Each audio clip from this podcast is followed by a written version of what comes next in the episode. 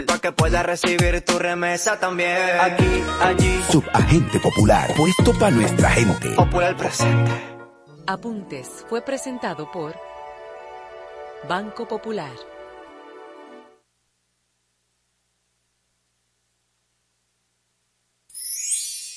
La nota 95.7. Conoce de todo.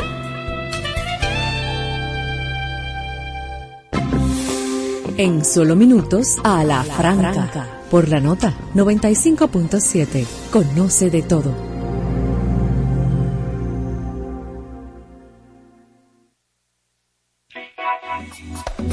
Dafne Guzmán te espera cada sábado con un contenido fresco y de interés para ti. De calle con la nota, de 12 del mediodía a 2 de la tarde. Este y todos los sábados, escúchalo por la nota 95.7. Conoce de todo. En los años 80 vivimos los mejores éxitos pop de toda la historia. Prepárate a disfrutar todos los sábados Soda Pop, una cuidada selección de éxitos de aquellos años. Soda Pop, bajo la conducción de Pablo Nogueroles por la nota 95.7. Conoce de todo.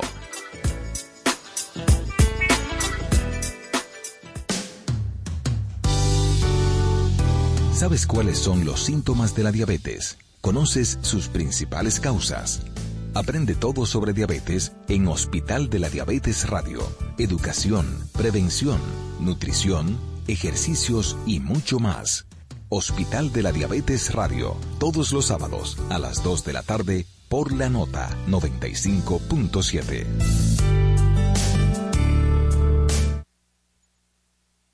A la franca, llega a ustedes gracias a Superintendencia de Bancos. La información de primera mano, el comentario responsable, el consejo útil y todo lo ocurrido durante la semana están aquí, a la franca, donde lo más importante será tu participación. A la franca, desde ahora, por la nota 95.7, conoce de todo.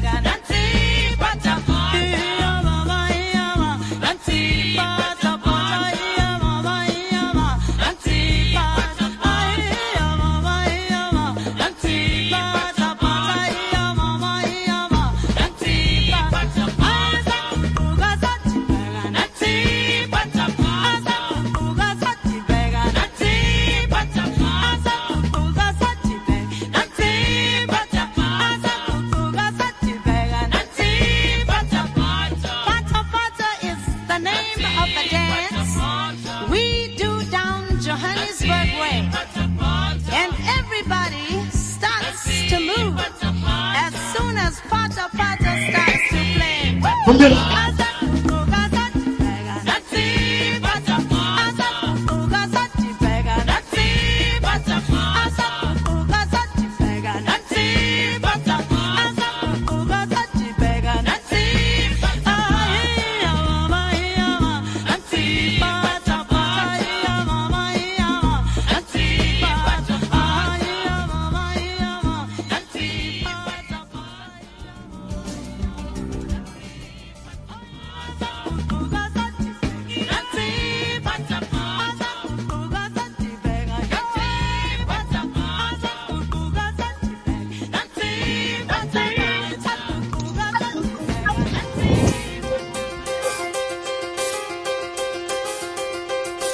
Buenos días, amigos y amigas Radio Escuchas. Buen día, audiencia, pueblo dominicano. Muy en especial a todos aquellos que nos acompañan cada sábado. Desde ya iniciamos con ustedes esta nueva jornada informativa en que compartiremos noticias e informaciones de las más importantes sobre los temas que concitan su interés entre los que han acontecido en nuestro país y en el mundo. Estamos a gusto, plenamente agradecidos de este público que nos distingue cada sábado y nos permite entrar a sus hogares, a sus centros de actividades, a sus vehículos, a sus dispositivos celulares para compartir durante unos 120 minutos exponiendo a la franca las noticias, comentarios y opiniones, así como a través de entrevistas con analistas y personalidades expertas en temas económicos, políticos, de salud, educación, deporte y temas en general de ciudadanía. El equipo de producción y conducción lo coordina el periodista Germán Marte y lo integran los colegas Stalin Taveras, Bartolomé de Champs, la doctora Talía Flores en la información en salud y este su servidor Carlos Rodríguez Carvajal. En la parte técnica nos guía el DJ Winston Kennedy Bueno. Estamos en los 95.7 de la nota. Conoce de todo. Para exponer opiniones, dar información o hacer denuncias sobre temas de interés comunitario, pueden comunicarse con Ala Franca llamando al teléfono 809-541-0957 y desde sus celulares y o desde provincias sin cargo alguno al 1-200-541-0957. Recuerden que también tienen acceso a la participación a través de nuestras cuentas de redes sociales arroba a la franca radio, válidas para Twitter, Facebook e Instagram, donde contarán con la atención y respuesta inmediata de nuestra community manager, la señorita Evelyn Santos. Nosotros abrimos con el tema pata a pata de Miriam Makiba, atendiendo a que hoy, sábado 15 de julio de 2023, el día número 196 del año y que faltan 169 para la llegada de 2024, que entraremos al folclore electoral dominicano. Hoy es un día especial porque se trata del Día Internacional de la Mujer Afrodescendiente en el continente africano. Y qué mejor que una canción de Miriam Makiba, esa activista que nació en Johannesburgo, Sudáfrica, y que fue una gran activista en la defensa de los derechos humanos y contra el apartheid. Así que hoy se, hoy se conmemora el Día Internacional de la Mujer Afrodescendiente y en el continente americano. Es Día Mundial también de las habilidades juveniles, así que jóvenes, ya ustedes saben, el Santoral Católico conmemora a San Buenaventura, quien fuera el segundo fundador de la Orden de San Francisco. Señores, el Ministerio de Industria y Comercio y MIPIMES anunció que con excepción del Aptur y el Querosén, cuyo galón subió 7 pesos con 73 centavos y 5 pesos respectivamente, los precios de los combustibles como la gasolina, las gasolinas y los dos tipos de gasoil, además del gas de cocinar, continúan sin variación durante la semana del 15 al 21 de julio. Las efemérides tenemos que hoy se cumple el 147 aniversario del fallecimiento de nuestro padre fundador, el patricio Juan Pablo Duarte, lo que aconteció en Caracas, Venezuela, a eso de las 3 de la mañana del 15 de julio de 1876. Así que a recordar y rendir honor al patricio Juan Pablo Duarte. Hoy también se inicia, eh, se, se conmemora el inicio en 1947 de los entrenamientos militares de los expedicionarios de Cayo Confite.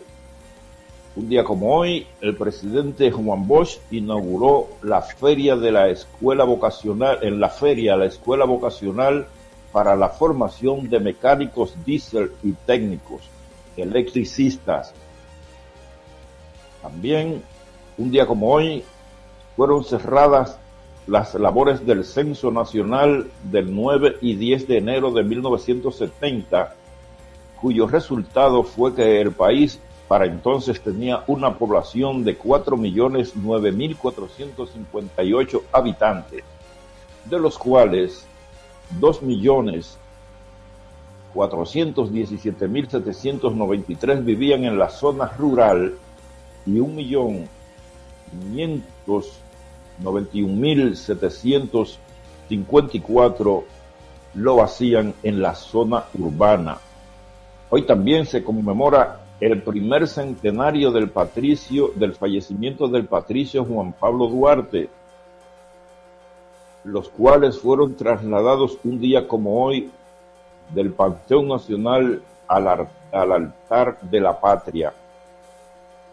En el año 2014, un día como hoy, se produjo la visita al país del secretario general de las Naciones Unidas, Ban Ki-moon, y fue la tercera ocasión en que un secretario general de la ONU visita la República Dominicana. Señores, en el plano internacional se conmemora un día como hoy un decreto emitido por la reina Isabel II en 1834 que puso oficialmente fin a la Santa Inquisición. En 1815, tras derrocar a los franceses en Waterloo, el ejército británico expulsó a Napoleón hacia la isla Helena. En 1916, en la ciudad de Seattle, Estados Unidos, William Edmund Boeing funda la empresa de navegación aérea que lleva ese apellido, Boeing, la Boeing. En 1864, el científico sueco Alfred Nobel registra la patente de un compuesto explosivo mejorado que denominó dinamita. En 1983, la empresa japonesa Nintendo sacó al mercado su consola de videojuegos NES, o sea, Nintendo Entertainment System. Y finalmente en 1994 termina en, en Ruanda el genocidio de Ruanda en África subsahariana mejor conocido como genocidio Tutsi, en que fueron asesinadas más de 800.000 personas que equivalían al 75 u 80% de la población de la tribu Tutsi. Yo quiero que nuestro compañero Bartolomé de Champs les dé la bienvenida a ustedes en esta nueva emisión de a la franca antes de irnos a nuestra primera pausa. Buen día, de Champs. Muy buen día, Carlos. Buen día, Kennedy, que tenemos, a quien tenemos por aquí. Muy buen día a todos los amigos que cada sábado temprano nos acompañan en este su programa a la franca. Un honor para nosotros tenerles ahí. Muy buen día. Tenemos en la línea a nuestro compañero Starling Tavera. Buen día, Starling. Saludos. Buenos días. Buenos días, amigos. Buenos días a todos los que nos escuchan en la como cada sábado, sábado 15 de julio. Creo que dentro de las eh, anotaciones que hacía Carlos Rodríguez, saltar la conmemoración hoy del mm, aniversario del patricio Juan Pablo Duarte. Eh, creo que hay que resaltar la valentía de padre de la paz, al momento de su muerte eh, lamentablemente no era reconocido como padre de la patria, según apuntan algunos dictadores y demás, pero su legado, eh, su valentía, eh, su entrega a esta idea falsa de que viviéramos una república dominicana libre, soberana, independiente, que creyeran en su nación.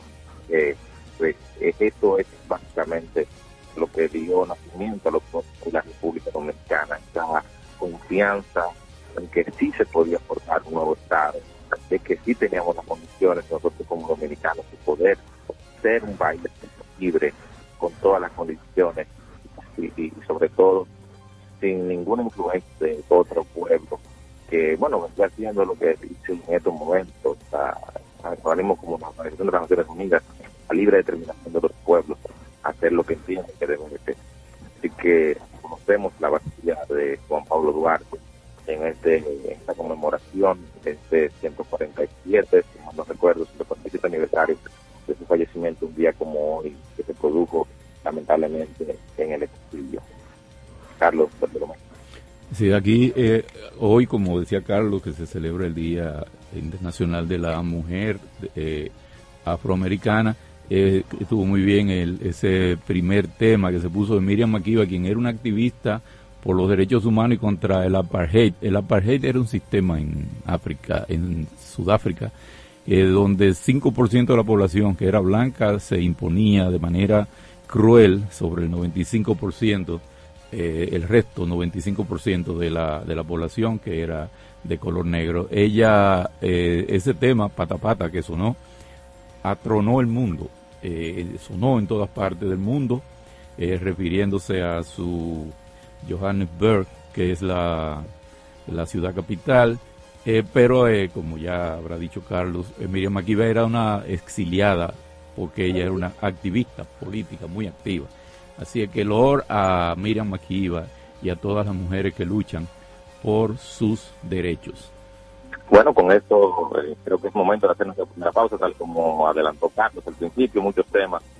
Eh, Cámara de Cuentas, señores, un tema que sigue dando de hablar, las pasiones entre el oficialismo, entre la oposición, luego de la recomendación a muchos políticos también, la ADP el gobierno llegan a un nuevo acuerdo, o más bien van a anunciar un nuevo acuerdo que pondría fin a, las diferencias eh, y muchos otros temas que usted no puede perder. Entre ellos, y lo que sigan como que traemos, que como si fuera que trajeron los medios, el presidente sale hoy a, Bruselas para la cumbre de la Comunidad Económica de la Comunidad de Estados Latinoamericanos y el Caribe con la Unión Europea. Y eh, también eh, hay la está la intervención de, de, una zona de Barahona por la sospecha de cólera ya, y un acuerdo entre Leonel y Ubiere electoral y los cancelados del metro que han marchado hacia el palacio y dicen que siguen cancelando más. Entre estas y otras noticias tendremos hoy un programa junto con, con todos ustedes. Muy gracias de nuevo por estar ahí y continuamos con A la Franca. A la Franca, por la nota 95.7, conoce de todo. Dar el primer paso nunca ha sido fácil pero la historia la escriben quienes se unen a los procesos transformadores, impactando la vida de las personas en el trayecto. Este es el momento para que te unas a la conformación de los colegios electorales y hagamos un proceso histórico en favor de la democracia. Nuestra democracia. Junta Central Electoral. Garantía de identidad y democracia. En las redes sociales también hablamos a la franca. Síguenos en Twitter e Instagram como arroba a la franca radio. Impuestos Internos se consolida como modelo de eficiencia recaudatoria. Más de 1.5 billones de pesos recaudados en dos años lo confirman. Somos más cercanos. 170 mil personas han recibido educación tributaria. Hemos mejorado más de 30 servicios en la oficina virtual, RNC en 24 horas y un facturador electrónico gratuito para MIPIMES. Avanzamos hacia la administración del futuro. Dirección General de Impuestos Internos, cercana y transparente. Les presento a Juancho. ¿Qué lo que? Juancho era muy obeso. Redondo, manito. El mes pasado empezó el gimnasio. En la primera semana perdió 100 libras. De tener una barriga de Santa Claus, pasó a tener cuadritos en solo tres semanas. Roca y pico. Hoy le dio con 500 libras a pecho. Con apenas un mes de ejercicios, participará en su primer evento de fisiculturismo. No te lo creíste, ¿verdad? Si no te crees lo de Juancho, ¿cómo le puedes creer a alguien que promete duplicar tus ahorros en 30 días? Si ganarte el dinero es difícil, no lo arriesgues tan fácil. Confía tu dinero a entidades supervisadas. Más información en misioncentinela.com. Superintendencia de Bancos de la República Dominicana. Está en el aire a la franca. A franca. Bueno amigos, estamos de regreso aquí en su programa La Franca, ya son las 8.20 minutos. Bartolomé de Champs decía, antes de irnos a la pauta, que el presidente Luis Abinader viaja este sábado a Bruselas y estará participando en la tercera cumbre de la CELAC Unión Europea. Estamos hablando de los países y gobiernos de América Latina y el Caribe que se reúnen para, para dialogar con sus homólogos de Europa. Realmente se trata de una cumbre de vital importancia que había estado suspendida primeramente por el tema de la pandemia de la COVID-19 y otras diferencias internas eh, países de esta región, pero el caso de la América Latina y el Caribe, habían impedido la celebración de la misma.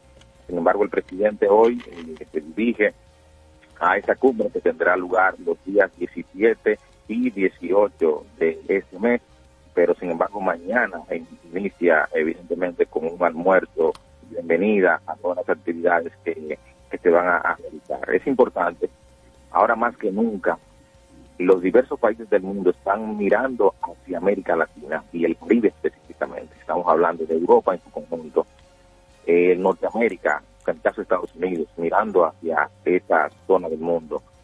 China, por supuesto, que ha incrementado su incidencia en la región también ha, despertado evidentemente el interés de diversas potencias del mundo en América Latina y el Caribe por su privilegiada posición geográfica, por ser una potencia en producción de materias primas fundamentales y por muchos otros temas.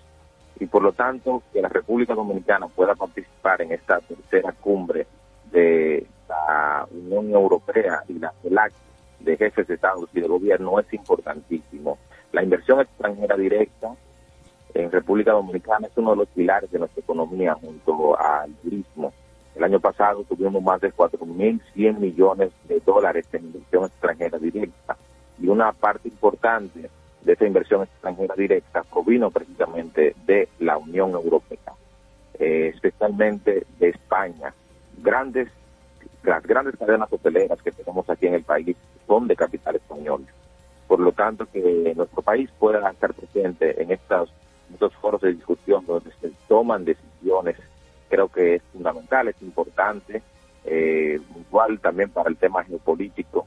Supongo yo que el presidente va a continuar con su llamado de alerta, de atención a la comunidad internacional a que asuma mayor responsabilidad con relación a Haití creo que será un tema de vital y central, porque así lo ha hecho en los diferentes foros que y no creo que deje de lado este tema. Así que, independientemente de este, más las otras eh, anotaciones que he hecho, creo que es importante que la República Dominicana esté en este foro de discusión donde se toman decisiones. Hay que estar, siempre hay que estar. Aquí eh, se, se comunica que el martes el presidente Abinader se va a reunir con jefe de Estado y gobierno progresistas, dice la nota, de la Unión Europea, América Latina y el Caribe, eh, y estará participando en varias mesas redondas temáticas. Eh, dentro de los temas va a estar el comercio, el desarrollo sostenible y la recuperación económica en el periodo post pandemia. Además de que tendrá un almuerzo de trabajo, lo que habrá que ver que se denomina aquí eh, gobiernos progresistas, porque muchos de esos gobiernos que son realmente progresistas en términos de participación popular en sus decisiones, eh, son estigmatizados por países de, de, los países de mayor, algunos de los países de mayor influencia en la comunidad europea. De todas maneras, es importante que República Dominicana, además de que eh, tenga ese tipo de reuniones con los países de, y con los organismos de mayor poder en Europa y por otro lado el, tipo de relación eh, que a fin es subordinada con Estados Unidos y los países anglosajones de eh, eh, angloparlantes de América, de América eh, también tenga eh, conversaciones con países que en algunos casos no están en esta órbita y que tienen mucho que, que conversar con República Dominicana, mucho que aportar, mucho que aprender de ellos y nuestros pueblos tienen mucha esperanza puesta. Así que esperemos que de esa cumbre se, los resultados para República Dominicana y para América Latina sean positivos. Bien, bueno, Bartolomé, eh, también nosotros mencionábamos, y ese es realmente uno de los temas fundamentales y centrales, eh, porque ha, ocupado la agenda mediática, no solo de esta semana, pasada, sino también durante los últimos meses. Y nosotros como comunicadores podemos afirmar claramente de que será un tema que va a seguir ocupando la agenda mediática en lo que resta de este año. Y cuidado si un poco más allá. Me estoy refiriendo evidentemente a la situación de ingobernabilidad a lo interno de la Cámara de Cuentas. Este órgano, eh, superórgano, si podemos decirle de alguna manera, si podemos ponerle algún adjetivo, que ha estado inoperante básicamente durante meses por diferencias entre sus cinco miembros que lo conforman. Bueno, pues ya sabemos que se ha decidido un juicio político a la Cámara de Cuentas. Bueno, al menos se ha decidido eh, al, al, en el seno de la Comisión de Diputados que fue designada para investigar a los miembros de la Cámara de Cuentas.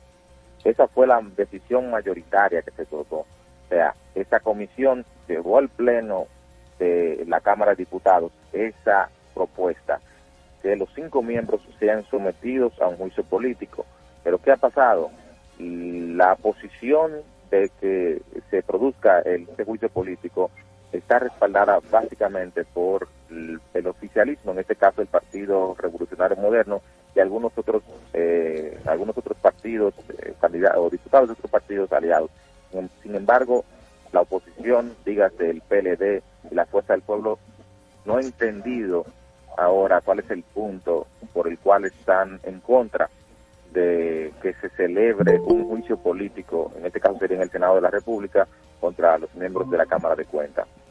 Habrá que ver eh, cuáles cuáles son los argumentos de uno u otro lado. Sin embargo, como nosotros hemos indicado en momentos anteriores, es necesario, es fundamental, es fundamental que realmente se llegue a una solución definitiva sobre la Cámara de Cuentas. Hemos dicho que la Cámara de Cuentas es un organismo fundamental en todo lo que tiene que ver con las acusaciones de corrupción y cualquier eh, manejo turbio o no de los fondos públicos.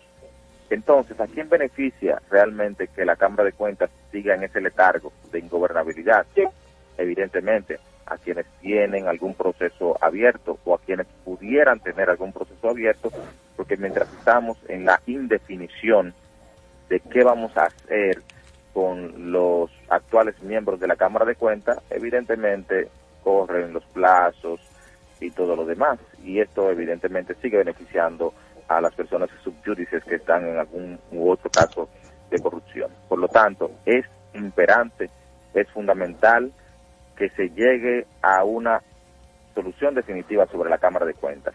Si se produce finalmente el juicio político, que lo que esté ajustado a la ley se determine de una vez y por todas y que tengamos, esa es mi posición también particular, que tengamos una nueva Cámara de Cuentas porque esta Cámara de Cuentas realmente ya mediáticamente, públicamente, no tiene la calidad, vamos a decirlo así, para continuar los procesos que tiene, porque ya está desacreditada. Está desacreditada no porque nadie la haya desacreditado, sino porque sus propios miembros son los que públicamente se han desacreditado entre sí y ahí se ve la falta incluso de institucionalidad, de respeto entre los mismos y demás, independientemente de que un sector esté predominando u otro ahí incidiendo de forma política, ya no hay eh, no hay espíritu de colegiatura, que es lo que debería eh, eh, imperar a lo interno de la Cámara de Cuentas. Yo creo que, bueno, dicen que estando los gatos amarrados andan los ratones de su cuenta. Y pienso que la Cámara de Cuentas no tiene que estar ni tan acreditada ni desacreditada, sino hacer su trabajo y toda la gente, el público de la Cámara de Cuentas, son estos tipos que deciden quitarla y ponerla. O sea que para ellos no hay crédito ni descrédito, para ellos hay realidades. Unos no quieren que sigan los procesos que vienen de lejos y eso acusan a los que están en el gobierno diciendo que no quieren la Cámara como está para cuando le toque a ellos, para hacer de la de ellos y que no haya que rendir cuentas ante eh, con las auditorías en la mano. Por tanto, la población lo que tiene ahí es eh, grupos eh, que son los que tienen la, dirección del Estado en, cuanto a en esta parte en la en, lo que se dice aquí que es el primer la primer el primer poder del Estado que no en la realidad no lo es, es un Estado presidencialista. Eh, pero tenemos a los que supuestamente representan al pueblo, eh, discutiendo cada uno de acuerdo a su interés sobre el asunto de la Cámara de Cuentas, que es la que investiga el manejo de los fondos públicos en, las instituciones estatales sobre todo. El, lo que lo que en este caso no la salida que va a tener va a ser otra vez otro toyo lo del lo del gobierno dicen toyo para el pueblo porque ahí lo que hay es una concertación de esos mismos partidos lo que pero resulta que al cambiar las situaciones y al acercarnos a las elecciones ahora cada uno tiene su propuesta el gobierno tiene su interés y dicen los opositores, muchos de los cuales eh, tienen gente de su grupo en investigaciones eh, muy eh, sobre casos que, que de, de, gran dimensión, de casos muy que pueden ser muy graves, que son graves. Lo que lo que no puedo yo decir, eh, los culpables, fulano, fulano, pero va, esos que están ahí van a ser, no hay otros responsables de lo que aquí se está investigando y todos los miles de millones que se han cogido entre todo y la boronita que le caen a algunos de los que votan ahí para poner cámara de cuenta y poner muchas cosas. Entonces, aquí lo que necesita para darle salida a eso es una buena dosis de participación de pueblo. Esa participación de pueblo, de que a través de un representante eh, metido ahí en esa cámara, haciendo después que él, cogen los votos, haciendo lo que dé la gana, eh, trae eso como consecuencia. Aquí no hay ninguna solución a nada que le beneficie al pueblo, porque eso beneficia a, los sectores que negocian. Ahorita negocian eh, vamos a poner a este, vamos a poner al otro, tendrán que terminar negociando entre ellos, pero ¿en qué beneficia eso al pueblo? Se van a quedar pedidos muchos cuartos y se van a pedir más cuartos de los cuartos de los hospitales, de los cuartos de la escuela, de los cuartos de arreglar los caminos vecinales, arreglar la calle del programa de medicamentos y todas las cosas que la gente necesita están en los bolsillos de esa gente y van a quedarse ahí mientras no haya un mecanismo de presión popular expresión y presión popular cuando van a tomar esas decisiones, eso va a seguir así, ese tranque, de que, sé yo, y yo no creo que todo el problema sea de que, que, que hay diferencias personales, mira, cuando hay tanta cosa, eh, hay situaciones de tanta importancia, los problemas personales se resuelven, porque usted, yo tengo un problema personal contigo, Stalin, aquí, o con Carlos, o con Germán, y eso lo resolvemos aquí, o me voy yo, o te va tú, o se ve el otro, entonces, entonces, eh, a cada uno aquí tenemos, tenemos, para concluir esta parte, cada uno de nosotros tenemos algo que hacer. Usted lo hace o no lo hace, independientemente de que nos llevemos bien o mal. Claro, eh, la forma en que nos manejamos afecta, pero, eh, pero como quiera, lo importante es qué trabajo hace cada uno. Dice aquí Kennedy que no, que ya, que nos pasamos. vamos a dar una pausita hasta dentro de un momento. A la por la nota 95.7. Conoce de todo. Aquí, allí, pa' nuestra gente, con tu subagente, popular presente, puesto para servir, puesto para la gente, con tu subagente, popular presente. Paga la tarjeta en el local de la vecina, recarga tu saldo en el colmado de allá arriba, el préstamo que tengo lo pago aquí en la esquina, ese dinerito en la tienda se retira. Para ti FT, para cargar tu cel, para que puedas recibir tu remesa también. Aquí, allí. Subagente popular, puesto para nuestra gente. Popular presente. Interactúa con nosotros a través de nuestras redes sociales en arroba a la franca radio. Dar el primer paso nunca ha sido fácil, pero la historia la escriben quienes se unen a los procesos transformadores, impactando la vida de las personas en el trayecto. Este es el momento para que te unas a la conformación de los colegios electorales y hagamos un proceso histórico en favor de la democracia nuestra democracia. Junta Central Electoral. Garantía de identidad y democracia. Les presento a Juancho. ¿Qué lo que? Juancho era muy obeso. Redondo, manito. El mes pasado empezó el gimnasio. En la primera semana perdió 100 libras. De tener una barriga de Santa Claus, pasó a tener cuadritos en solo tres semanas. Roca y pico. Hoy le dio con 500 libras a pecho. Con apenas un mes de ejercicios, participará en su primer evento de fisiculturismo. No te lo creíste, ¿verdad? Si no te crees lo de Juancho, ¿cómo le puedes creer a alguien que promete duplicar tus ahorros en 30 días? Si ganarte el dinero es difícil, no lo arriesgues tan fácil. Confía tu dinero a entidades supervisadas. Más información en misioncentinela.com. Superintendencia de Bancos de la República Dominicana. Impuestos Internos se consolida como modelo de eficiencia recaudatoria. Más de 1.5 billones de pesos recaudados en dos años lo confirman. Somos más cercanos. 170 mil personas han recibido educación tributaria. Hemos mejorado más de 30 servicios en la oficina virtual, RNC en 24 horas y un facturador electrónico gratuito para MIPIMES. Avanzamos hacia la administración del futuro. Dirección General de Impuestos Internos, cercana y transparente. Está en el aire a la franca.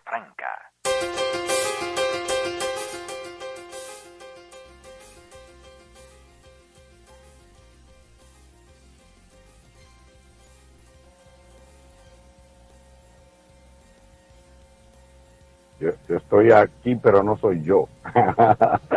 Muy buenos días, buenos días. Eh, ¿Viste? Sí, el señor Sebastián. Sebastián por lo alto.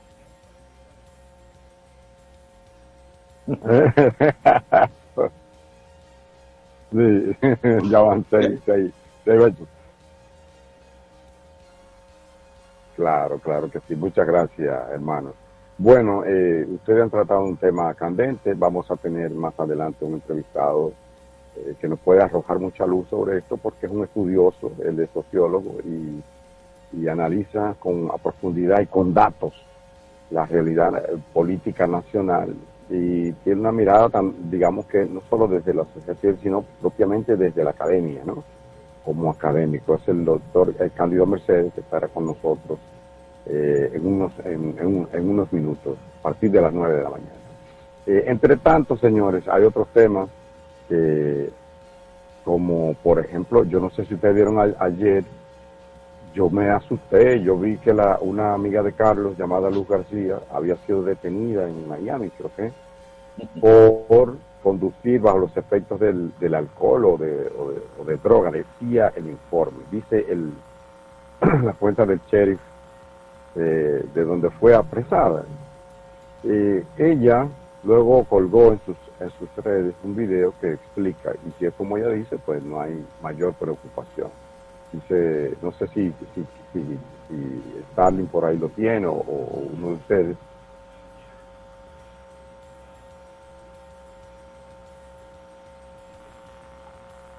Ajá.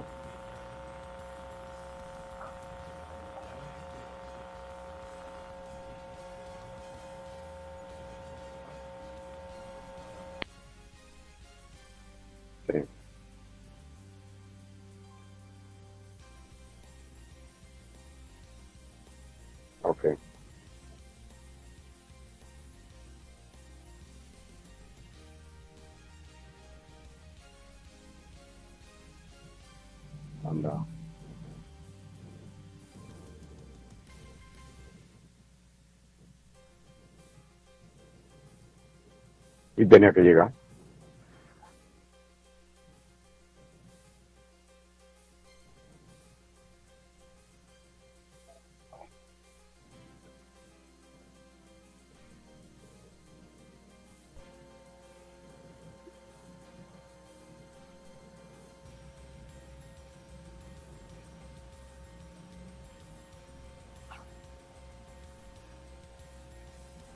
Sí. Bueno, yo, Eh, yo escuché, yo escuché a la señora Luz García y leí un poco de la noticia también.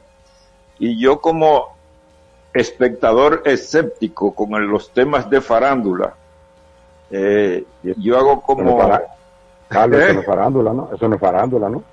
Sí, pero donde hay farándula, eh, actores inmersos, yo, yo lo tomo un poquito con pinza porque muchas veces envuelven a uno en una temática que es simplemente una, ¿cómo te digo? Una búsqueda de sonido y otras veces, eh, a ella la apresaron por exceso de velocidad y después le aplican los mecanismos y se dan cuenta que había consumido alcohol. Entonces, allá lo que... Ajá. Allá lo que están haciendo es aplicando su ley. ¿Tú te das cuenta? Yo creo que ahí Sí, lo... trasciende por ¿Eh? Sí. Ah, exacto. Y, y ya, yo creo que eso no es un tema de que de, de hacer un escándalo, un boom informativo, No. caramba. ¿eh? No, Sucede, lo que sucede en ocasiones hay hay Eh, también Tenemos premuras sociales y económicas de mucha mayor trascendencia. yo leí hace un medio que estaban hasta alegando su consumo de, de droga, porque la certificación o la ficha dice alcohol o drugs, algo así, Sí. alcohol o droga, pero no, ya algunos medios estaban diciendo que era que también tenía, eh, entonces a veces, o sea, como dice Carlos, se trata de una infracción eh, detenida, y ella sigue su proceso y que en agosto va a tener una, una presencia de un juez que va a determinar realmente qué fue lo que pasó. O sea, no, no lo veo como que mayores temas a ese. Bueno, evidentemente, aquí no estamos debatiendo, sabemos que no es así, no es el qué, sino el quién, en este caso, que figura Esa- realmente. exactamente. Exactamente.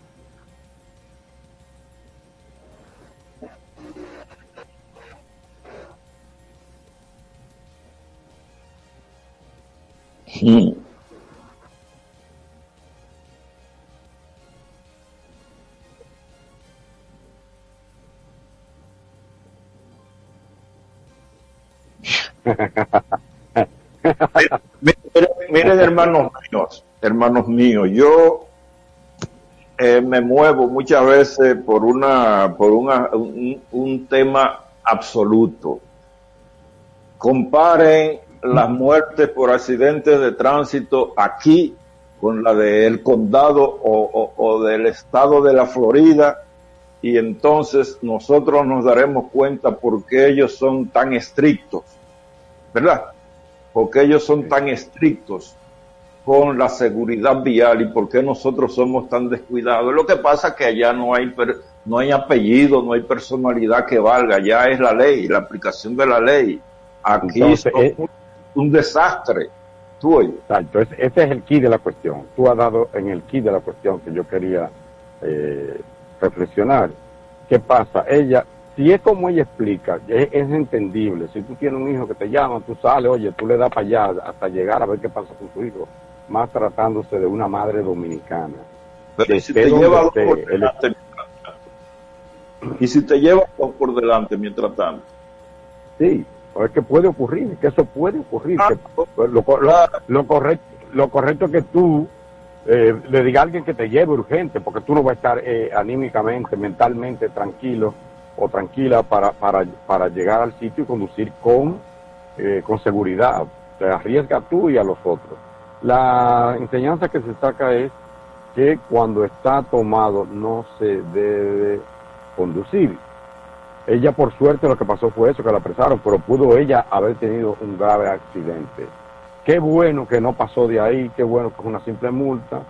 Yo la entiendo, yo la entiendo, si, te dicen que tu hijo está así, tú sales, tú sales, aunque debería ser lo que, lo que ya hemos razonado. Pero en lo que queríamos dar era dar la información de que no hay mayores trascendencias, de que no es cierto que está apresada por droga ni nada de eso, sino que fue eh, detenida y será multada por conducir eh, habiendo tomado alcohol.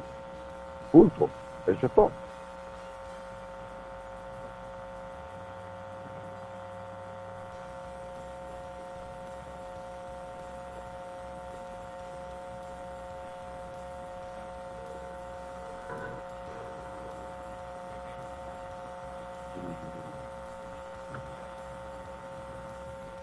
Nunca me iba en la guagua de la institución, sino por mi cuenta.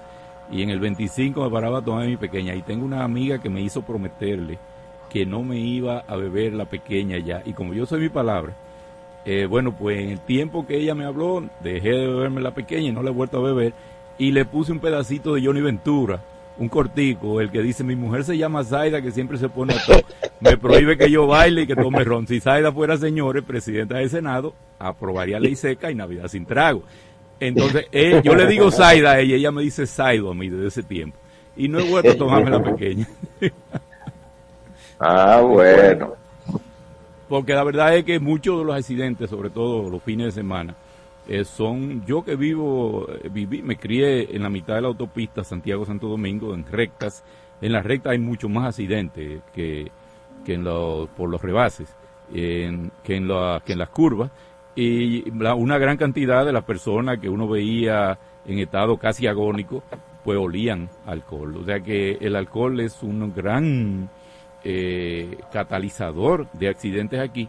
Y en el caso de Luz García, ella estaba en una recepción, una actividad, o sea que ella no, no iba bebiendo en su carro, según la expresión de ella, ella estaba en una actividad social donde se había bebido un par de copas de vino. De, todas maneras, como dicen ustedes, de haberlo pensado dónde estaba, pudo haber buscado quién la llevara, porque además está la alteración por la desesperación por el hijo.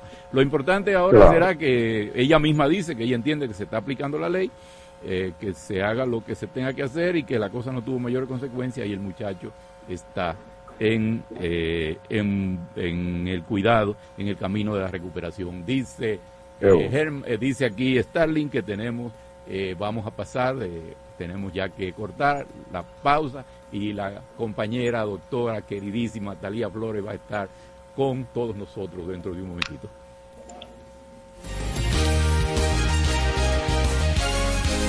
A la franca, por la nota 95.7, conoce de todo. Dar el primer paso nunca ha sido fácil, pero la historia la escriben quienes se unen a los procesos transformadores, impactando la vida de las personas en el trayecto. Este es el momento para que te unas a la conformación de los colegios electorales y hagamos un proceso histórico en favor de la democracia. Nuestra democracia. Junta Central Electoral garantía de identidad y democracia. Síguenos en Twitter e Instagram. Somos arroba a la radio. Les presento a Juancho. ¿Qué lo que? Juancho era muy obeso. Redondo, manito. El mes pasado empezó el gimnasio. En la primera semana perdió 100 libras. De tener una barriga de Santa Claus, pasó a tener cuadritos en solo tres semanas. Roca y pico. Hoy le dio con 500 libras a pecho. Con apenas un mes de ejercicios, participará en su primer evento de fisiculturismo.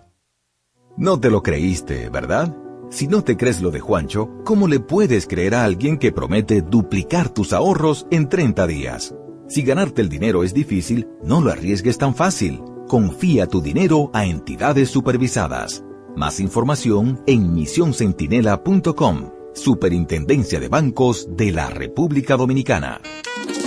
A ti que te esfuerzas cada día, que buscas el sustento para los tuyos, comprometido con lo que haces y lo que ofreces.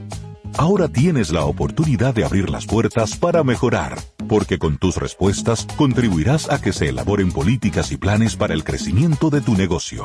Primera encuesta nacional de micro, pequeñas y medianas empresas del Banco Central y el Ministerio de Industria, Comercio y MIPIMES. Coopera. Invierte unos minutos de tu tiempo. Proporciona datos al encuestador. Para beneficio de tu sector. Primera encuesta nacional de micro, pequeñas y medianas empresas del Banco Central y el Ministerio de Industria, Comercio y MIPIMES. Está en el aire a la franca. A la franca. La prevención es la clave perfecta para vivir mejor. Te invitamos a conservar la salud. Escucha los consejos de nuestros especialistas.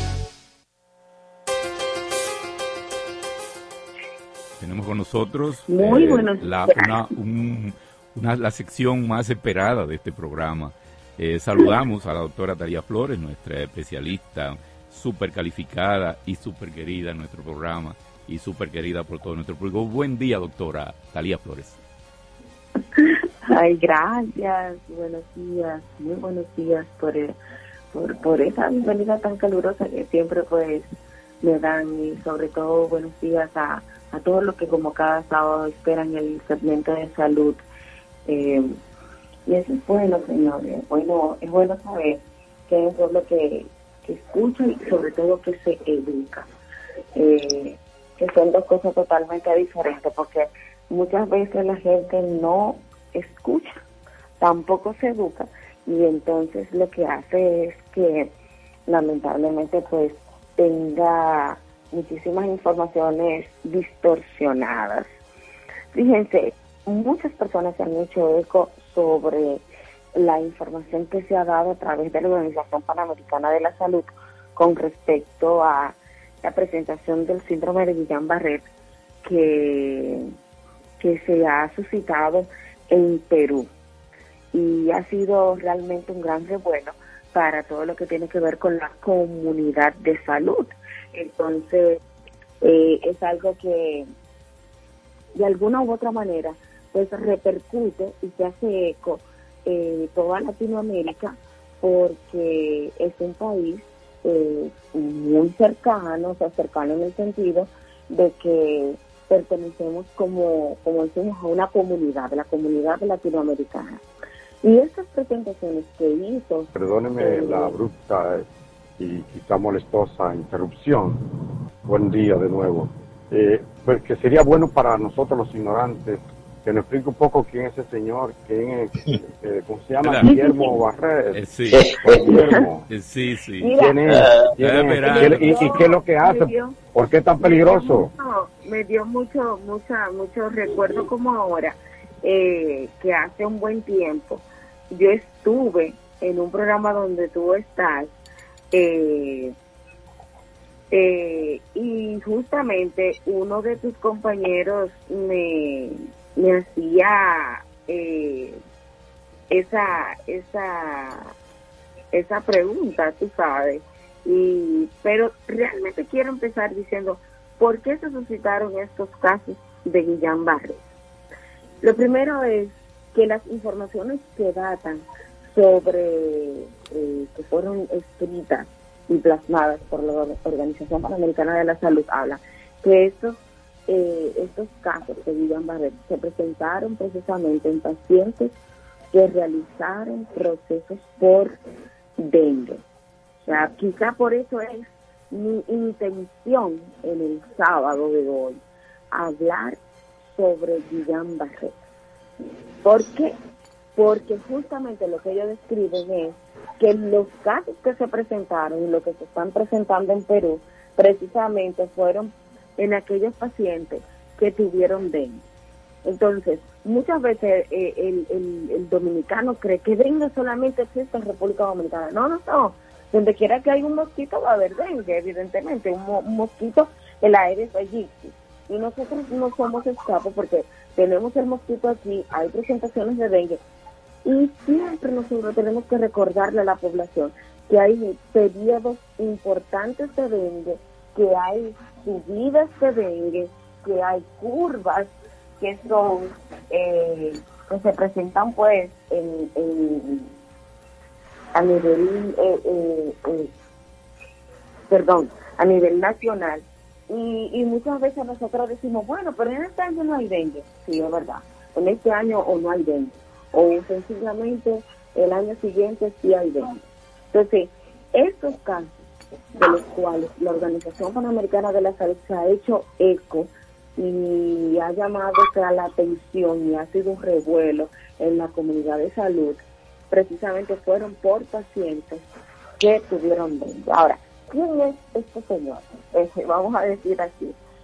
Este señor, o sea, Guillain Barré, este nombre fue dado por un profesor de neurología de esta, de eh, un, un gran profesor que se dedicó a estudiar sobre todo pues en particular este síndrome. ¿Y qué es un síndrome? Comenzar por ahí. Un síndrome, un síndrome no es más que un conjunto de signos y síntomas que presenta un paciente. O sea, los síntomas son lo que el paciente pues dice que tiene, que inclusive usted tiene la capacidad de entenderlo cuando el paciente te dice a ti, eh, a mí me duele la cabeza, a mí me duele todo el cuerpo, y si vamos en eso, el dengue presenta eso. Los signos son lo que también el doctor puede ver. O sea, el paciente, el doctor puede ver si un, un paciente tiene un rojo en la piel, si el paciente tiene alguna lesión, si el paciente tiene alguna presentación clínica. Entonces, un síndrome no es más que un conjunto de signos y síntomas que presenta un paciente. Y este profesor, este profesor eh, eh, que, que fue denominado así, profesor de neurología, estaba especialmente interesado en la función vestibular y los trastornos asociados con el sistema del equilibrio. Y fue fundador de la revista importantísima de neurooftalmología también, donde eh, pues eh, se dedicaba a esos a esos grandes estudios.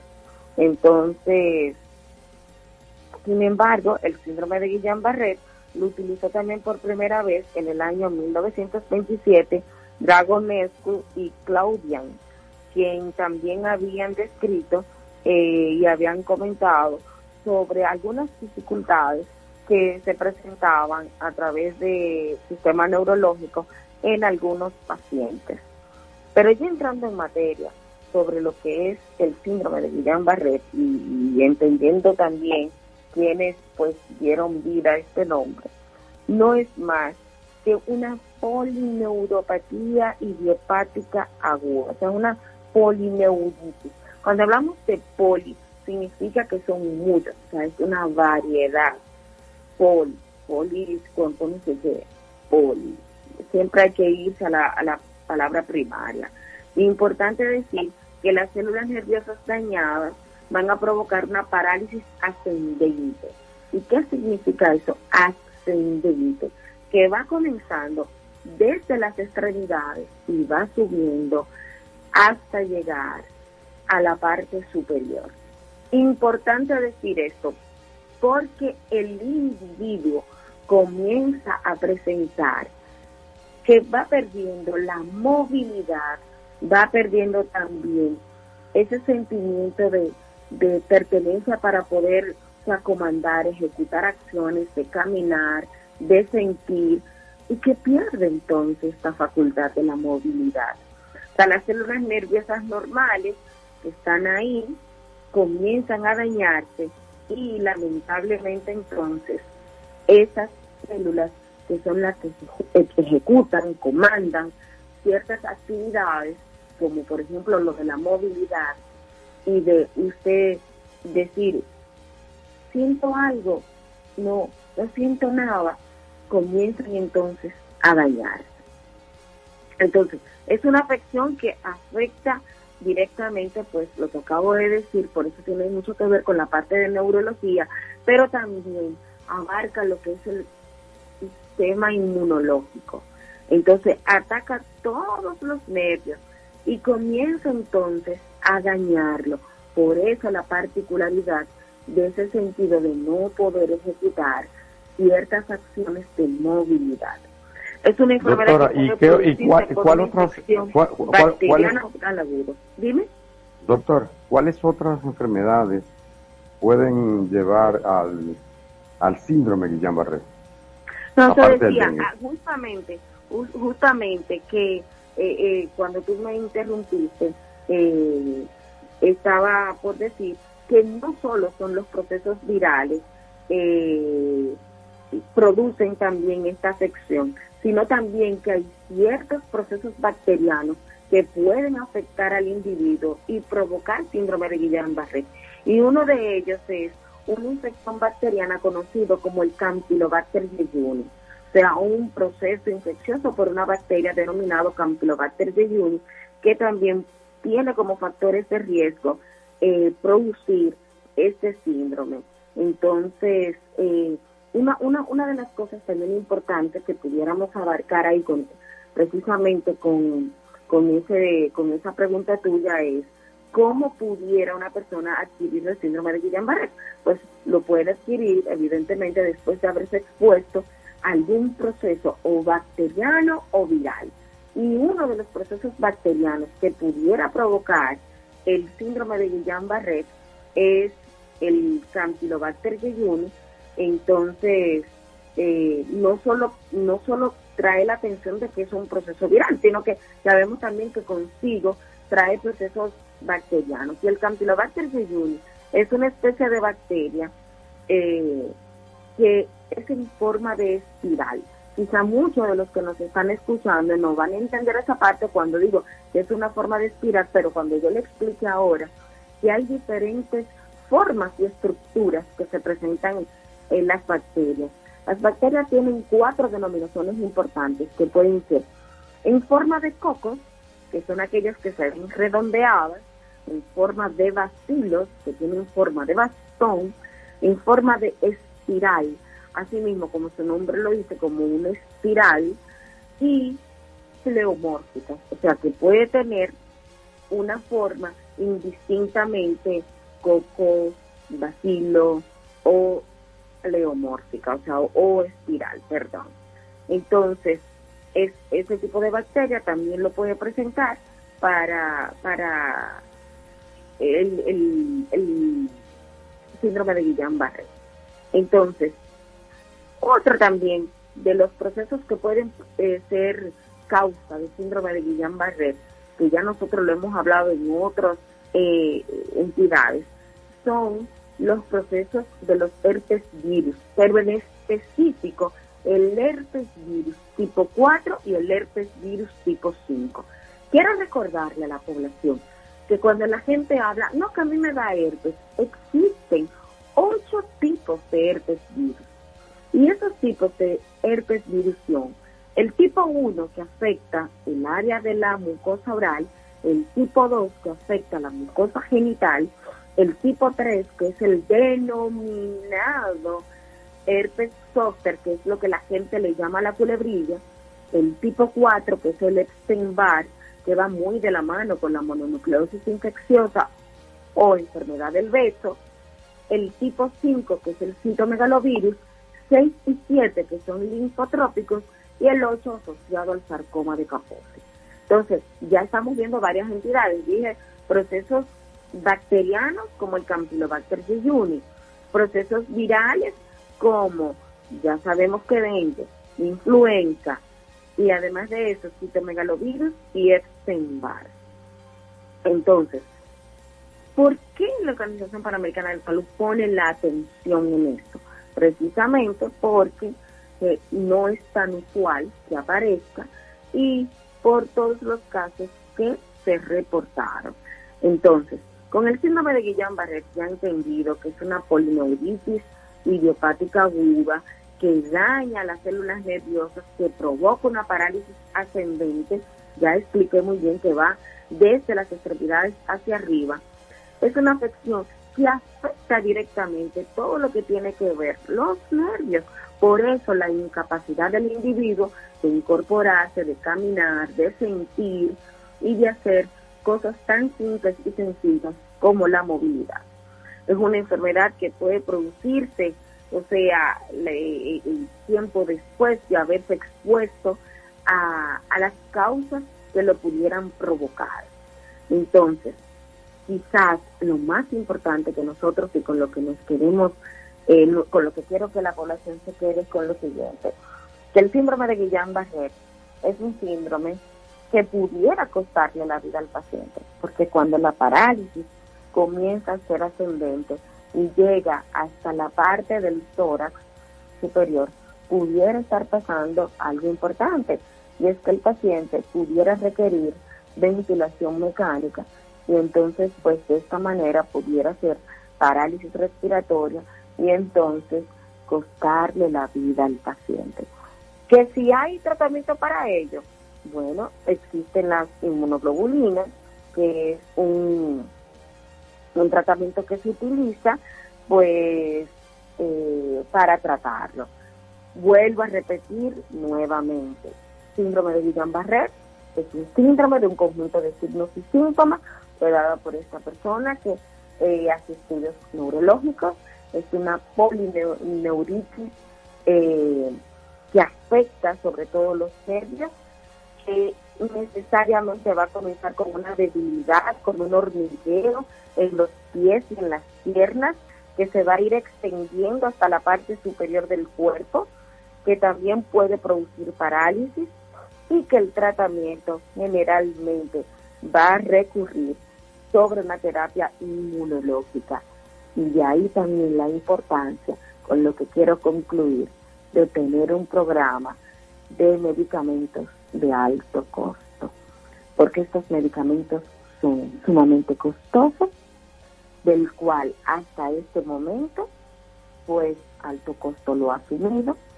Entonces, eh, los países que son organizados, países que siempre están atentos, países que siempre pues quieren estar a la vanguardia, van siempre a tener estos eh, stock, vamos a decirlo así, de medicamentos que son de alto costo. Entonces, este sábado quería tener la oportunidad de hablar sobre este síndrome con relación pues a la presentación que se hizo sobre algunos casos que se presentaron en Perú y que fueron descritos muchos de ellos porque esos pacientes presentaron dengue. Gracias por estar ahí con nosotros. Para mí es un placer compartir con mi equipo de Alafranca y sobre todo con la audiencia que siempre está cautiva de este programa. Vamos a una breve pausa. Tenemos más en aquí en Alafranca. Alafranca por la nota 95.7. Conoce de todo. Dar el primer paso nunca ha sido fácil, pero la historia la escriben quienes se unen a los procesos transformadores impactando la vida de las personas en el trayecto. Este es el momento para que te unas a la conformación de los colegios electorales y hagamos un proceso histórico en favor de la democracia. Nuestra democracia. Junta Central Electoral. Garantía de identidad y democracia. Ahora te hablamos a la franca por la nota. Aquí, allí, pa' nuestra gente, con tu subagente, popular presente, puesto pa' servir, puesto pa' la gente, con tu subagente, popular presente. Paga la tarjeta en el local de la vecina, recarga tu saldo en el colmado de allá arriba, el préstamo que tengo lo pago aquí en la esquina, ese dinerito en la tienda se retira, para ti FT, para recargar tu cel, para que puedas recibir tu remesa también. Aquí, allí, Subagente popular, puesto para nuestra gente. popular presente. Impuestos Internos se consolida como modelo de eficiencia recaudatoria. Más de 1.5 billones de pesos recaudados en dos años lo confirman. Somos más cercanos. 170 mil personas han recibido educación tributaria. Hemos mejorado más de 30 servicios en la oficina virtual. RNC en 24 horas y un facturador electrónico gratuito para MIPIMES. Avanzamos hacia la administración del futuro. Dirección General de Impuestos Internos. Cercana y transparente. Está en el aire a la franca. Llegó el momento de recibir nuestro entrevistado de la semana. A cuatro voces conversamos con él. Nosotros le hablamos a la franca. A la franca, a la franca. Gracias, muchísimas gracias por seguir con nosotros. Este es su programa A la Franca por la nota a la 95.7 FM. Bueno, hoy eh, nosotros tenemos el privilegio de tener nuevamente con nosotros a una persona que yo digo que él es como de esa gente que te arroja luz, ¿verdad? Que te ayuda a entender cosas que parecen como tan difíciles, que tú dices, ¿cómo es, cómo el asunto? ¿Por dónde que le voy a entrar esto? ¿Con qué se come esto? Esto está enredado. Y él viene y te lo explica así sencillo, pam, pam, mira, ¿qué es lo que hay esto? esto? Como una clase. Con lógica, seriedad y con compromiso no, con la con mejor datos, con datos, Los mejores. con datos. Sí. Ya saben. Además, además eh, con mucha precisión, no sabemos cómo es la computadora en la cabeza de. Cándido, del profesor Cándido Mercedes.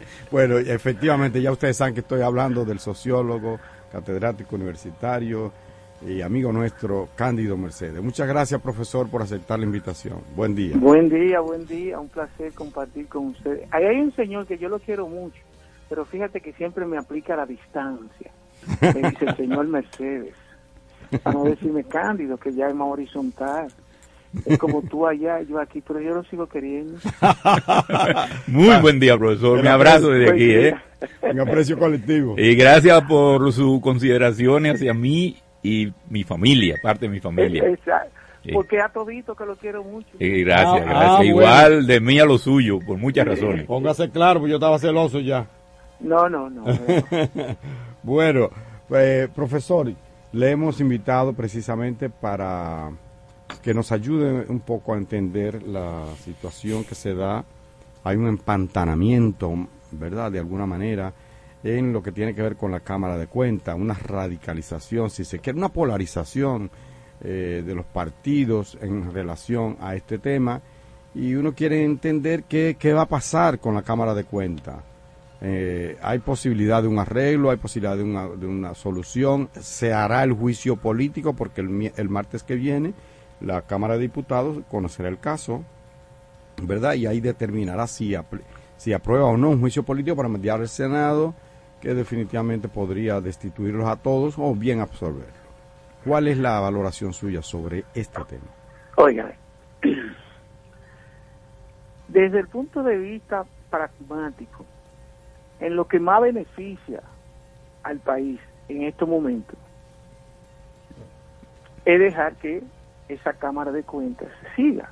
Y ustedes dirán, ¿por qué, Carlos? Primero, le queda un año. Ya entramos hace mucho en campaña electoral, pero ya más fuerte campaña, campaña.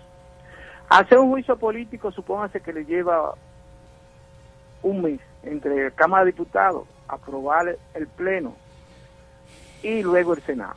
Después tiene la Cámara de Diputados generar una comisión para elegir los nuevos miembros. Después que consigan la mayoría calificada. Después que consiga la mayoría y aprobado en el Senado, el Senado como juez. Ok. Entonces, concurso. Supóngase que concurso en 100. En medio de una campaña electoral, las transacciones en lo que se llama relaciones de poder para negociar es más fuerte. Es decir, que los posibles candidatos tengan más máscula que lo que hoy están, porque estamos en medio de una campaña van dos. Y cuando usted decide que va el juicio político, esos cinco miembros quedan que paralizados. Sí. La Cámara de Cuentas se, se, se paralizó ese año entero. ¿Está entendiendo? Sí. Entonces, cuando usted busca la falta grave, realmente no hay falta grave. Que no, profesor. Eh, Aprobar mire, presupuesto. eh, eh, Está bien, pero eso no es eh, no ha sido como parte de intereses particulares para beneficiarse personalmente. No, hay todos. corru- no hay corrupción entre. No, hay- no hay nada de eso. ok, ok. Ni ellos en sí mismos han maquillado eh, auditoría ni nada de eso, como la otra. ¿Qué ocurre? Que esa Cámara de Cuentas no es como el Tribunal Superior Electoral y la Junta Central Electoral, donde, tú- donde tienen suplentes. Fíjense que en el Tribunal Superior Electoral acaba de morir ese gran juez, eh, Diagui Lama, y al otro día, el mismo día que se murió, ya estaban juramentando a la suplente de él. En la Cámara de Cuentas no sucede eso. ¿Qué ha ocurrido? Que la Cámara de Cuentas tiene un mal de origen. Todo el que es segundo quiere ser primero. Eso es en la historia de la humanidad. Di- Dice, dice Mario Benedetti, profesor, con el perdón, que el vicedios es ateo. Exacto. Humanos, Entonces, humanos. la- ustedes los periodistas no lo resaltan.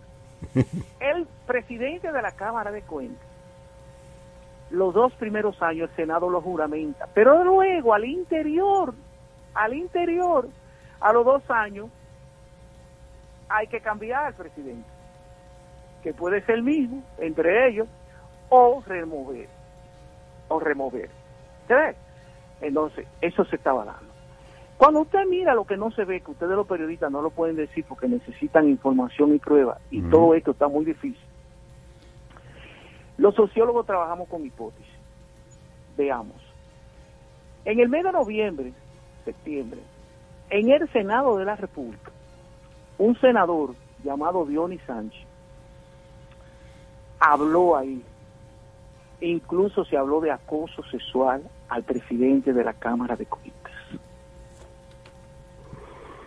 Todo indica que no hubo tal acoso y que eso era una conspiración para hacer saltar al presidente de la Cámara de Cuentas.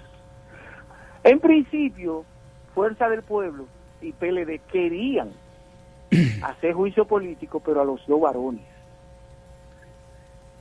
Ajá. ¿Cuál es la hipótesis Ajá, de eso- las relaciones de poder? Que como Fuerza del Pueblo y PLD estaban enfatizando en dos, ahora el PRM dice, ah, así, está bien, espérate, se van los cinco. Y fíjense cómo Fuerza del Pueblo y PLD echan para atrás. Recularon de una vez. ¿Quiénes fueron que incentivaron todo esto que estamos viendo? Fue Fuerza del Pueblo y PLD. Y entonces ahí hay agenda oculta, que usted ni yo ni los periodistas sabemos qué es lo que se está moviendo. El mal de origen es las negociaciones para aceptar a actores a dirigir los procesos que tienen que ver con regulación y control. Domingo Pay denunció que la que mejor tenía expediente ahí para ser miembro de la Cámara de Cuentas era Aura Celeste Fernández, Sí. más seria que todos los políticos juntos. Hoy la objetaron, este la, la objetaron. ¿Y quién la objetó? Eh, Domingo Pay lo denunció. sí, sí. Domingo Pay dijo, Leonel Fernández dijo que en absoluto no quería a Aura Celeste Fernández. Una- Y ahora u- que hubiera sido, que hubiera sido, permítame decirlo, lo digo responsablemente, lo digo a la franca, hubiera sido un lujo como presidente de Cámara de Cuentas. Camarada, Un, un lujo para este país. camarada, aquí hay gente seria. Y yo puedo decir 100 gente seria. Por ejemplo, un Rafael Acevedo. Suponte, Sí, para que tú veas, sí. para decirte uno. Pero yo te voy a decir, ahora Celeste Fernández Rodríguez es mucho más seria que Cándido Mercedes. No, no, no, que es una, una persona Ahora- incuestionable con una Y y, además nivel de la preparación. Entonces, hay hechos que no se ven, aunque usted ve las 31 acusaciones. Desde el punto de vista constitucional, acuérdese, ¿cuándo fue el último juicio político de una Cámara de Cuentas? 2008. Eso fue como en el 2008, ¿se Ajá, acuerda? sí. 2007. Pero no era esa misma constitución. En la constitución de ahora, yo se lo mandé a usted porque yo le pedí a uno de los mejores abogados de este país, brillante, que me hiciera la tarea, la luz constitucional. Y el juicio político no procede. A la, a la luz de la, de, de la constitución en su artículo 125-74. Lo que se llama falta grave de la ley eh, 4108 no está contemplado. na- nada de eso que ustedes tienen puesto ahí, que ellos pusieron, está contemplado en lo que son faltas graves. Nada de eso. Ahora bien, que hay un problema de inteligencia emocional, que hay probabilidades de que hayan gente ahí de los cinco que tengan agenda oculta correspondiendo a un X o Y partido político, gente que han sido cooptadas por partido político, eso es verdad. Eso es verdad. Por eso tú necesitas gente coño como Aura Celeste Fernández, decente, digna, con honorabilidad, que no va a jugar ninguna agenda que no sea lo que le conviene al país, no es a un partido político. Y de eso es lo que se trata en este país. Por lo tanto, desde el punto de vista de lo que le conviene al país en este momento, se puede dejar esas cinco gente. ¿Con qué? Con la siguiente condición. ¿Cómo? A partir de ahora, todo lo que ustedes ventilen tiene que ser transparente. Tiene que haber un, una cámara de cuentas AJO, integrada por tres a cinco personas de reconocida solvencia. Cada vez que yo tenga reuniones, esa gente están ahí. Como observa, como veedores. Veedores sociales. Porque ¿Y eso- y eso- y eso se permite? que esta gente nunca lo han hecho. Eso se Esta gente permite. fueron tan bárbaras que la Cámara de Cuentas anterior, miren lo que puso. ¿Qué puso? Que no pueden ser Se blindó. todo lo que ellos hicieron hasta el 2025. Se blindó, se blindó. Se brindó, pero eso es grave. Muy y esta bien. gente debieron quitarla cuando llegaron eso, porque ellos podían. Oye, todavía, de- todavía público. pueden y deben, doctor. Y deben, debería, eh, ¿me entiendes? Pero no, lo dejaron así. Cuando tú actúas así es porque algo malo tú quieres hacer. Es como cuando tú llegas a un sitio público y tú quitas tú, a título inmundati. ¿Por qué tú tienes que quitar título inmundati si existe la ley de carrera Mm. administrativa pública? Está bien que tú lleves dos o tres gente tuya de confianza, pero tú no puedes quitarme a todo el mundo. O, por- algo malo tú vas a o hacer. porque deja al, a una, a una pieza clave que estaba metida en los escándalos anteriores. ¿Por qué la deja? ¿Me, me entiendes? Sí. Pero no dejaron que, que- que lo hiciera. Así Entonces, es. mire qué pasa. Lo primero es que ahora en la modificación, que no, está contemplada, debe haber suplente. Lo segundo es que el presidente tiene que tener eh, unas categorizaciones que son propias del presidente. Y la vicepresidenta y todo eso. Todo eso. Tiene que ser, porque si no, vamos a seguir. ¿Qué ha pasado en las otras cámaras? Que el presidente, sabiendo que a los dos años tiene que ser eh, cambiado, o por él o por otro, el presidente anteriores eh, hacían demasiado transacciones con los otros miembros de la Cámara de Cuentas. dame tu tanto, dame tu tanto, esta parte de aquí, eh, eh, yo tengo el poder aquí. O sea, se dividían la cámara por zona. Que, que lo, aquí no se dice, se dividían por zona, poder. ¿Eh? Entonces, yo me quedo, pero yo te cedo todo esto a ti, todo esto a ti, todo esto a ti. Transacciones que van en contra de eh, la transparencia y de lo que debe ser, porque ellos deben ser el que el sumum de la transparencia, porque es el órgano externo de control, regulación y fiscalización de todo lo que tiene que ver con lo público. Coño, y tú te estás resguardando y, y protegiéndote, dando todo eso. Eso, eso no debe ser. Eso no debe ser. Entonces el juicio político no va, no va a ganar de esto, porque acuérdense que la dos tercera parte, el PRM tiene 98, son 127 que se requieren de la matrícula de los 190. No, No, dan los no hay números. posibilidad. No dan los números. No dan los números. Recordemos, la, no recordemos la gente, embaucar 190 diputados en la matrícula del total y se necesitan 120. Esos 127, o ¿es el 66% de la matrícula o de los La dos presentes? tercera parte. Ajá, o de los presentes. No, no, en este caso, como es algo de un juicio político, tiene que ser todo con, con voto calificado de mayoría, es de los 190. Ok. Porque cuando es minoría, por ejemplo, y hay 120, entonces se decide ahí, no, es sobre los 190. Ujú. ¿Te ves? O sea que no, no hay validez. Entonces van a tener que entrar en una negociación, como yo le digo, lo válido es para la sociedad. Porque no es peor un año cerrado eso, sin, sin miembros de la Cámara de Cuentas. Pero además por un año. Ya. Dígame qué gente seria va ahí a, me- a meterse En a ese, la en berenjenal. En ese, por un año. Así es. El año se le va eh, de, de- de- desenvolviendo. Di- este- aterrizando. Dicen los de la Fuerza del Pueblo por ahí que no es verdad, que no es verdad que es para completar, que es de nuevo. Leí por ahí, por Fuerza del Pueblo. pero- No, no, porque, bueno, depende de lo que decida el Congreso, porque es para terminar, porque a ellos les queda un año. Sí. Y hay gente Es que está hablando de que se, deben ser leídos de nuevo por periodo completo. Un año y qué año. Exacto. No, no, no. Según la ley, eh, debe ser para terminar el año, porque ellos no han terminado. Sí. Bueno. Ellos no han terminado. Profesor, permítanos hacer una breve pausa, que tenemos un compromiso y seguimos analizando este y otros temas con usted. Yo quiero hablar de, de esas alianzas políticas, como usted la ve. Leonel Fernández parece que va imparable en un tren. Ahí eh, unió, conquistó a Juan Ubiere y otras fuerzas. Así que quiero que usted me analice esa parte.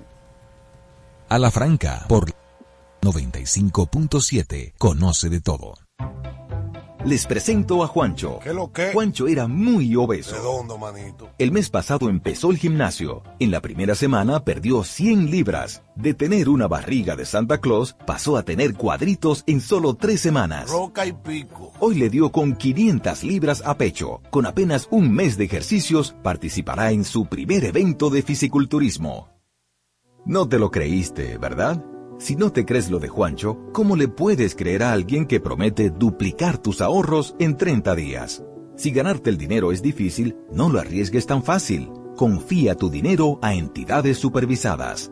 Más información en misioncentinela.com, Superintendencia de Bancos de la República Dominicana. Interactúa con nosotros a través de nuestras redes sociales en arroba a la franca radio. Dar el primer paso nunca ha sido fácil, pero la historia la escriben quienes se unen a los procesos transformadores, impactando la vida de las personas en el trayecto. Este es el momento para que te unas a la conformación de los colegios electorales y hagamos un proceso histórico en favor de la democracia. Nuestra democracia. Junta Central Electoral. Garantía de identidad y democracia. Impuestos Internos se consolida como modelo de eficiencia recaudatoria. Más de 1.5 billones de pesos recaudados en dos años lo confirman. Somos más cercanos. 170 mil personas han recibido educación tributaria. Hemos mejorado más de 30 servicios en la oficina virtual, RNC en 24 horas y un facturador electrónico gratuito para MIPIMES. Avanzamos hacia la administración del futuro. Dirección General de Impuestos Internos, cercana y transparente. Está en el aire a la franca. Seguimos, seguimos eh, conversando con Cándido Mercedes, sociólogo, profesor universitario, ex coordinador nacional de participación ciudadana y bueno, una persona que analiza el panorama político eh, y que nos permite o nos ayuda a entender qué está pasando. Profesor, ya vimos la Cámara de Cuentas, prácticamente hay una situación de no solución, o más bien que eso va a continuar así, no hay posibilidad de, de un juicio político desde su punto de vista y desde el punto de vista de los números. Yo creo igual que usted, que ahí no va a pasar más de ahí. Eh, pero vamos a dar una miradita, aunque sean unos cuatro o cinco minutos, si a usted dispone tiempo, al, a la, al paisaje, al, al, al, a al ámbito político, las, las, las alianzas. Ahora mismo la Fuerza del Pueblo ha llegado a un acuerdo ayer, ayer, antier, con Juan Uvieres, ¿verdad? Van unidos a las elecciones, pero ya el, el Partido Revolucionario Moderno habla de una gran alianza con 15 o más organizaciones aliadas, algunas pequeñitas, otras revejías, otras incipientes, otras verdaderamente eh, importantes. La, el PLD ah, ya anunció que va unido con el PRD, no ha logrado concitar a otros, pero se supone que lo hará. Así que quisiera, quisiera ver cuál es su, su mirada a este, a este juego de ajedrez. Mire, lo primero es que ustedes, cuando digo ustedes, los comunicadores, que son parte de la sociedad civil, nosotros tenemos que mirar a la sociedad de cara a los 5, 10 años, los próximos 10 años. Y en una posible reforma constitucional, nosotros tenemos que poner que no sea 50 más 1, sino 45. Y que si yo le llevo a Deschamps eh, 10 puntos, que quedó en segundo lugar, ya yo gané. ¿Para qué, Cándido? Perdóneme, perdóneme, pro- perdóneme, profesor, que quiero recordar a nuestros oyentes, creo que usted y yo lo conversábamos el día pasado, eh, que usted me a- a- analizaba algo así, y yo decía que eso fue la propuesta de Peña Gómez, si yo no me equivoco. Sí, sí, sí, sí. Sí. Hay que rescatarla. Pero fíjese que hablo de los próximos años, no para que no vayan a decir que ahora. La, sugerencia, la sugerencia Pero- suya indi- implica que si alguien le lleva 10 puntos al otro, aún no alcanzando el 45, que ya sea de- de- declarado ganador. Porque la sociedad, los ciudadanos te están diciendo cuál es el voto mayoritario. Mm, ¿Qué está pasando ahora? Mira de Cham. Si te pones a hacer la tarea, te vas a dar cuenta que en los últimos 30 años no ha desaparecido un partido político en República Dominicana.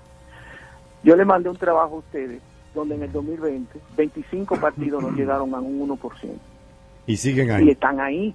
Sí. Y encima de eso, ya la Junta ha aprobado más de 6 nuevos. Tenemos 32 ya partidos políticos oficiales de la Junta. ¿Qué ocurre? Que desde el punto de vista estratégico, lo que llama gerencia estratégica, la barrera de entrada para tú tener un partido político es más fácil que la barrera de salida. No hay barrera de salida. A ver, explique eso, barrera de entrada, barrera Barrera de de entrada son las dificultades que tiene una organización, una empresa para entrar en un mercado determinado. Por ejemplo, usted casi no va a ver nunca empresas de inversión en cerveza.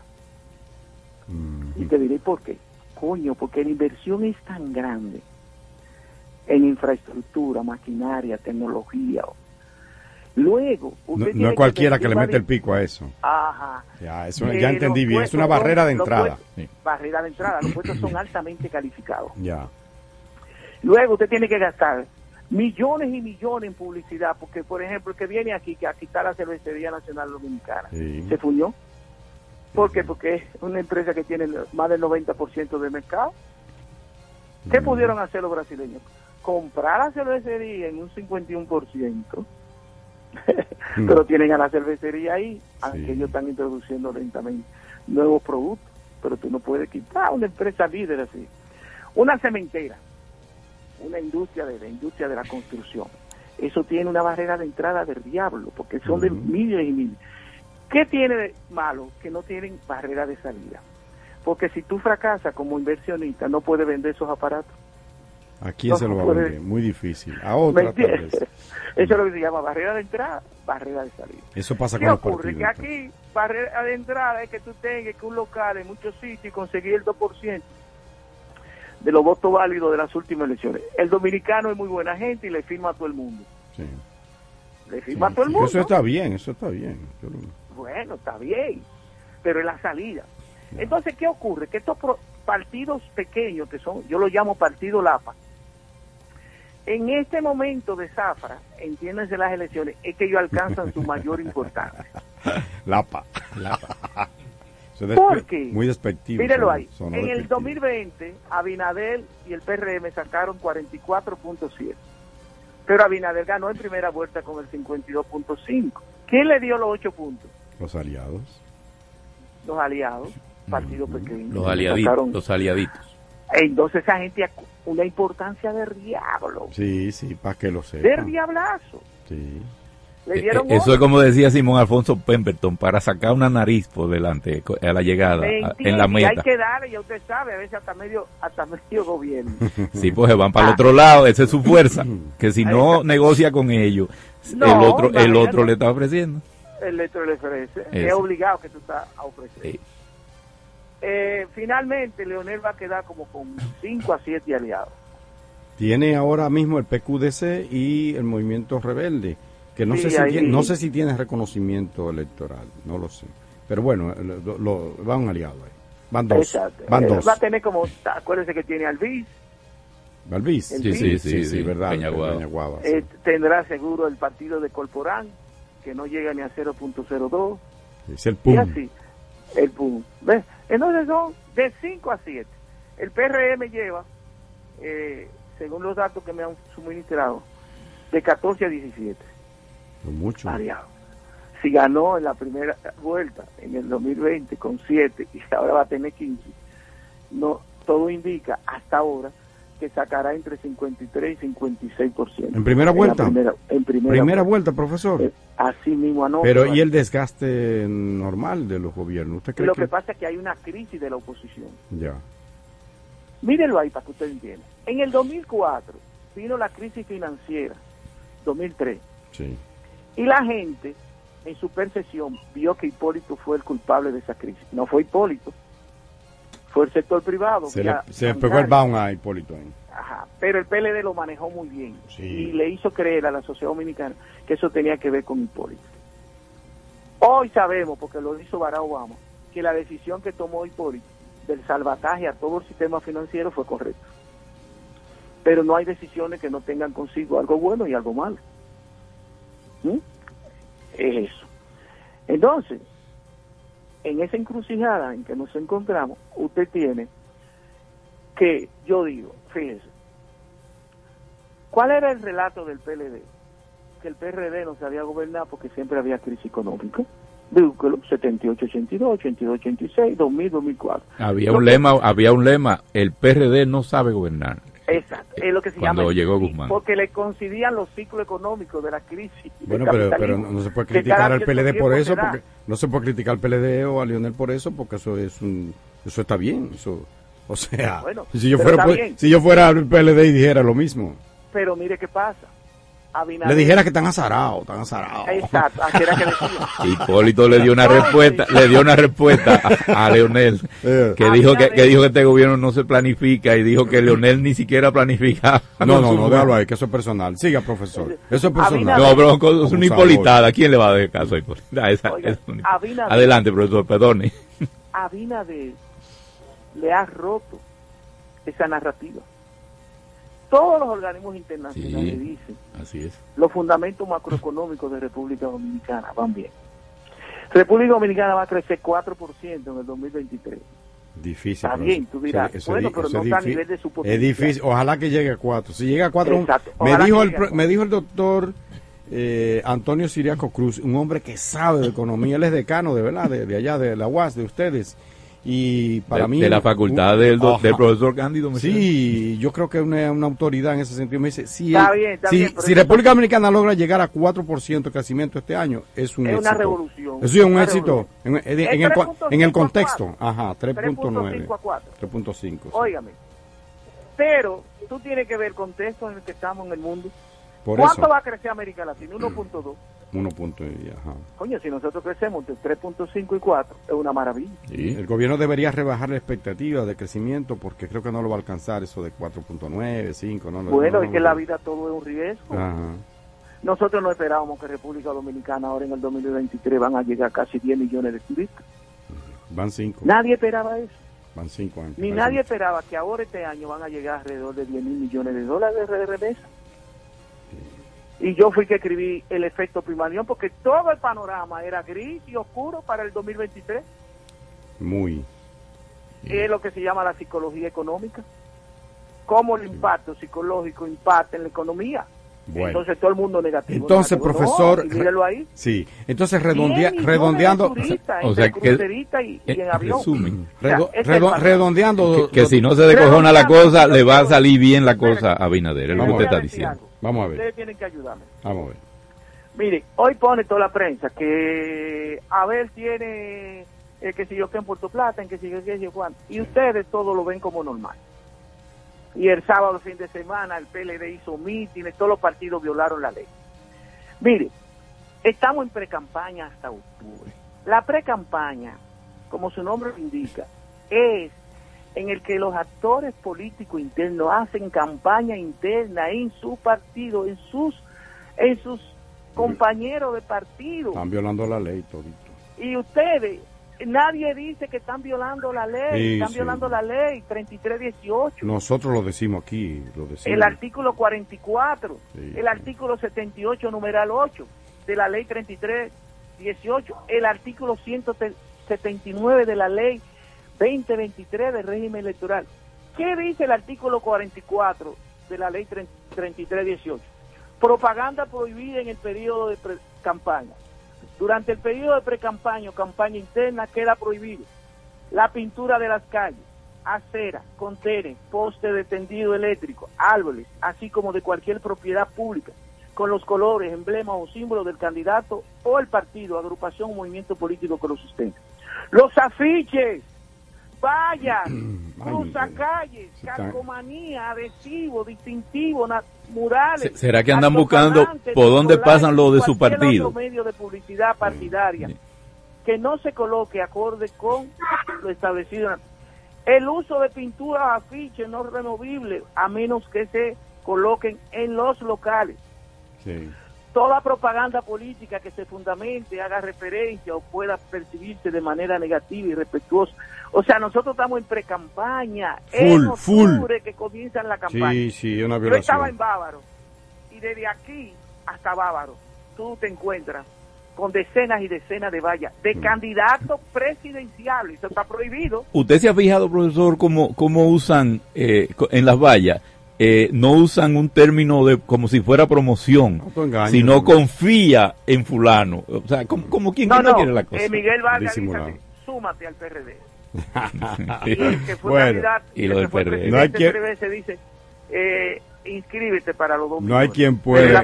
No hay quien puede en esta jungla. Profesor, No. muchísimas gracias por ayudarnos a entender el panorama político. Ya usted ha dado una.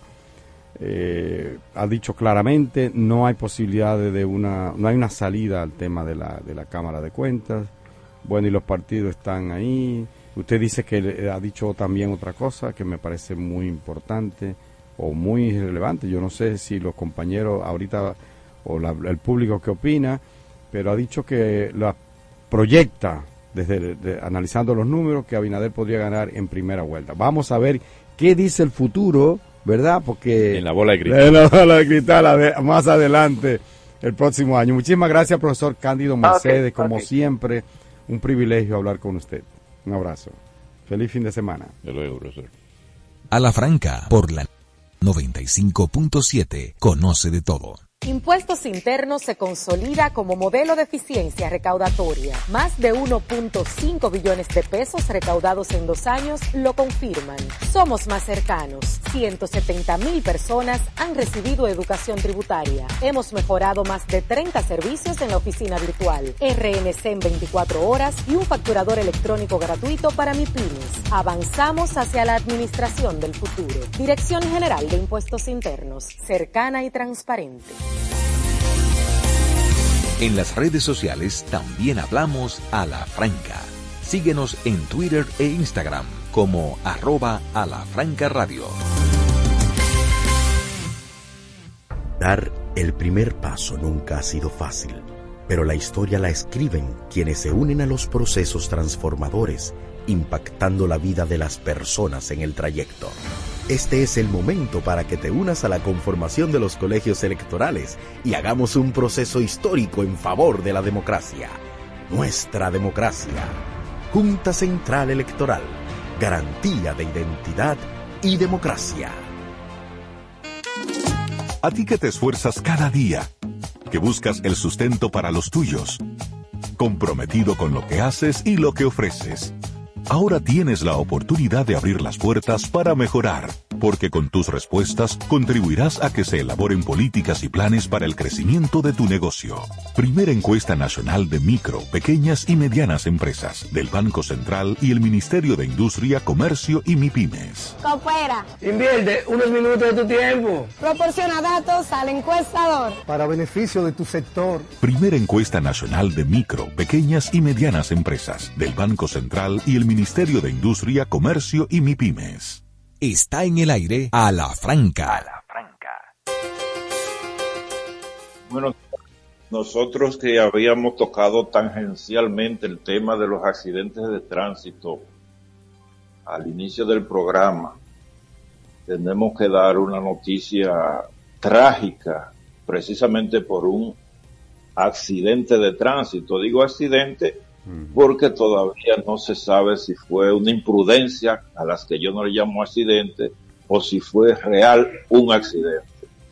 En un triple choque ocurrido la tarde de ayer viernes, una pareja de esposos murió en la carretera de Jobo Dulce, próximo al taller de mecánica del ayuntamiento o alcaldía de Higüey, eh, las víctimas fueron identificadas como Sidney Carrasco Núñez, una joven de 33 años de edad, y su esposo Francisco Peña, de 59 años, ambos residentes en esa ciudad, mientras el hijo de la pareja, de unos nueve años de edad, resultó herido.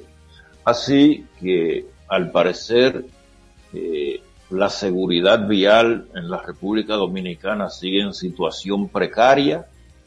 Eh, no sé si fue un accidente o una imprudencia, pero ahí tenemos una consecuencia funesta, trágica, de cómo se conduce en la República Dominicana.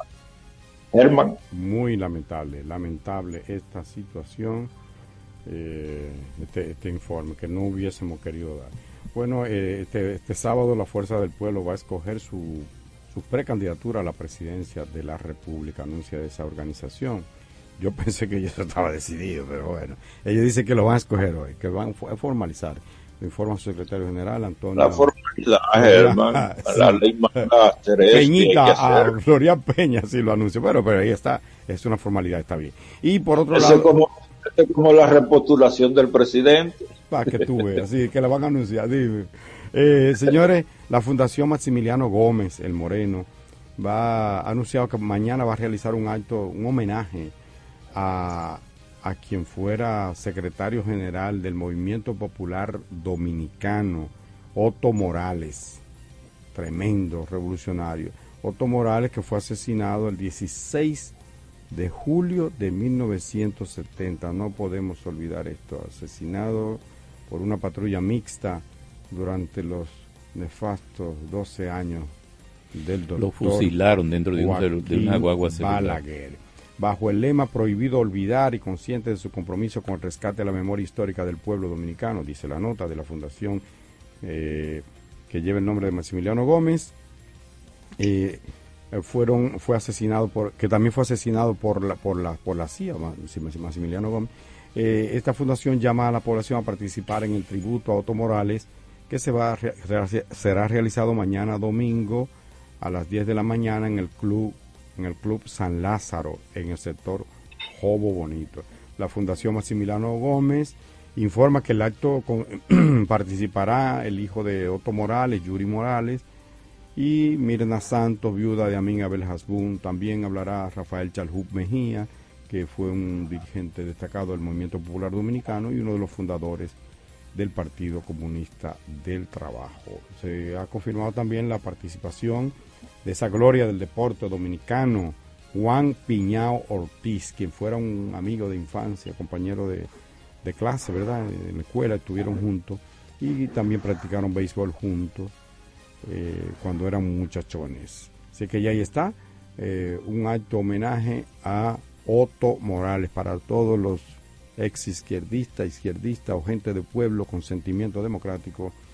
Mañana un acto de recordación a Otto Morales. A la franca, por la nota 95.7, conoce de todo. Aquí, allí, pa' nuestra gente, con tu subagente, popular presente, puesto pa' servir, puesto pa' la gente, con tu subagente, popular presente. Paga la tarjeta en el local de la vecina, recarga tu saldo en el colmado de allá arriba, el préstamo que tengo lo pago aquí en la esquina, ese dinerito en la tienda se retira. Para ti FT, para recargar tu cel, para que puedas recibir tu remesa también. Aquí, allí. Subagente popular, puesto pa' nuestra gente. Popular presente. Ahora te hablamos a la franca por la nota. Dar el primer paso nunca ha sido fácil, pero la historia la escriben quienes se unen a los procesos transformadores, impactando la vida de las personas en el trayecto. Este es el momento para que te unas a la conformación de los colegios electorales y hagamos un proceso histórico en favor de la democracia. Nuestra democracia. Junta Central Electoral. Garantía de identidad y democracia.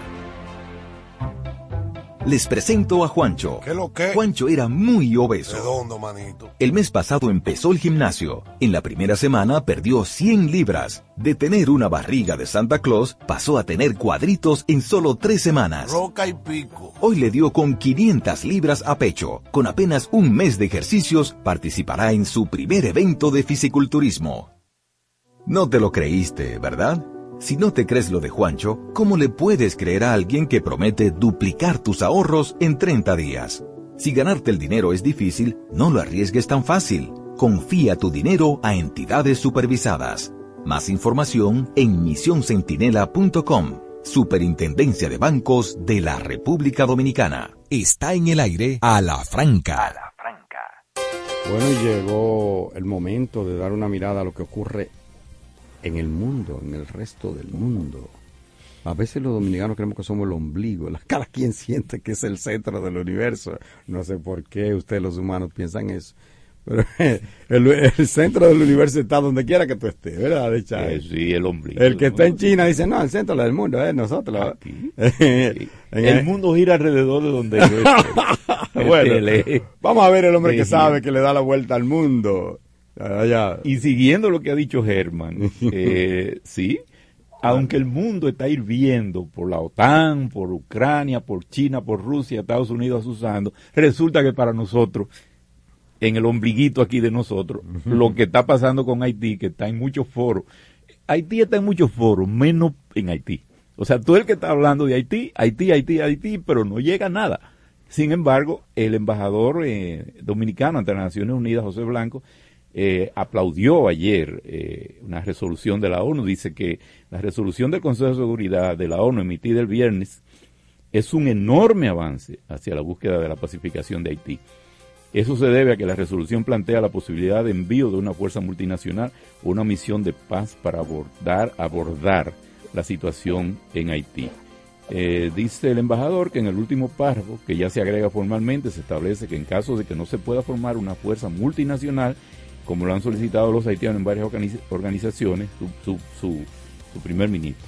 Una opción sería una misión de paz de las Naciones Unidas para abordar la alarmante situación en Haití. Hay una resolución del Consejo que solicita al secretario general presentar un informe detallado en un plazo de 30 días eh, con diversas opciones de acciones para implementar en Haití. Estas opciones incluyen el envío de una fuerza de paz de las Naciones Unidas o de una fuerza externa de la ONU. Hay que tener en cuenta que, contrario a esa opción, hay opiniones internacionales que dicen que hay que darle participación a los sectores que en Haití se oponen a eso, pero que tienen planteamientos importantes, pero nunca podemos perder de vista que adentro de Haití hay intereses contrapuestos y también en la visión internacional hay intereses contrapuestos. Siempre que eh, sectores de, como, como le llaman eh, los sectores internacionales de más fuerza, eh, vean que lo que vayan a hacer no les favorece a sus intereses, no van a ayudar en nada ni van a intervenir en nada. mientras sucede eso en los foros internacionales, un importante grupo defensor de derechos humanos en Haití advirtió sobre un repunte de asesinatos y secuestros. Al tiempo que el Consejo de Seguridad de la ONU celebraba la reunión de este viernes, de ayer, eh, para discutir la violencia cada vez más grave que azota la nación caribeña. En un reporte del jueves, la Red Nacional de Defensa de los Derechos Humanos también condenó lo que dice que es una falta de acciones por parte del gobierno. Dice que del 1 de mayo al 12 de julio se han asesinado por lo menos 75 personas y 40 secuestradas. Entre ellas, entre los asesinados, se encuentra un abogado, un niño, dos agentes funerarios y por lo menos seis policías. Entre los secuestrados figura una periodista de Radiovisión 2000 que fue librada posteriormente. Su esposo, el presidente del Consejo Electoral Provisional, fue secuestrado a mediados de junio y todavía sigue retenido. El, la ministra, mientras por otro lado, la ministra de Asuntos Exteriores y Comercio, de Asuntos Exteriores y Comercio Exterior de Jamaica, Camina Johnson, informó este, este, miércoles que tres miembros del grupo de personalidades eminentes de la comunidad del Caribe, CARICOM, viajó a Haití para ayudar a encontrar una solución a la crisis política y socioeconómica de ese país. La ministra aplicó una rueda de prensa que el ex primer ministro de Santa Lucía, Kenny Anthony, el jamaiquino Bruce Golding y el bahameño Perry, Perry Christie se reunirán con el gobierno haitiano y otra parte interesada durante su estancia en Puerto Príncipe durante los próximos tres días. Nosotros, eh, y por la ONU, lo que ha pedido, pide también su representante en Haití, eh, mediante su representación en Haití, que se estudien alternativas a la fuerza internacional para solucionar la crisis en Haití, ante la falta de acción por parte de las, naciones para que lideran, que podrían liderar esta iniciativa. La representante especial de la ONU para Haití, María Isabel Salvador, señaló este miércoles que se debe barajar incluso la opción de enviar cascos azules para el país caribeño como fuerza de paz. La diplomática recordó que hace ya casi un año que el gobierno haitiano pidió ayuda a la ONU para restaurar la seguridad en el país y que los miembros del organismo aún no han entregado una respuesta. Eso es todo Haití. Y del otro lado está el conjunto de opiniones, de resultados de la eh, reunión de la OTAN, la Organización del Tratado de Atlántico Norte, que es una organización militar eh, formada por Estados Unidos y los principales países del mundo eh, del mundo capitalista de Europa. Eh, un gran conjunto militar al cual se han ido agregando cada vez más países de la órbita. Al término de, de la reunión de la OTAN se anuncia que Ucrania ya tiene las temibles bombas de racimo que como ayuda entre comillas le envía a Estados Unidos eh, y las cuales han sido rechazadas por países como Francia y Alemania, que son signatarios de un acuerdo contra ella por la gran devastación que pueden causar en la población civil. Rusia y China, por otro lado, Rusia dice que las amenazas de la OTAN la puedan obligar a defenderse por todos los medios. Eh, Ucrania queda fuera porque admitir a Ucrania en medio de la, de la guerra significaría la tercera guerra mundial y la posible desaparición del 99% de la humanidad, porque tan pronto Ucrania sea admitida en la, en, la OTAN, eh, sería la OTAN contra Rusia y ahí todo el que se sienta afectado con el enfrentamiento contra Rusia va a tener que entrar en el conflicto y hasta ahí llegaríamos nosotros. Mientras que China da una respuesta porque la OTAN tomó una medida señalando y condenando las ambiciones de expansión de China. Y China dice que mucho cuidado, como decía Peña Gómez, si me tocan, y ese está el mundo entre Ucrania y Haití. Adelante entonces con, vienen las deportivas, con nuestro exportito, decía yo ahorita, Carlos Rodríguez y Carvajal. Bueno, le, Carlos. ha- le ha dejado un minuto. La verdad que el mundo está muy convulso. Me- Te ha dejado un minuto. Sí, Carlos. bueno. No, no, vamos rápidamente a decir. Se llama abuso de confianza. Abuso de No, poder. no, abuso de poder. Él puede, él puede, Bartolomé Dale, dale. puede.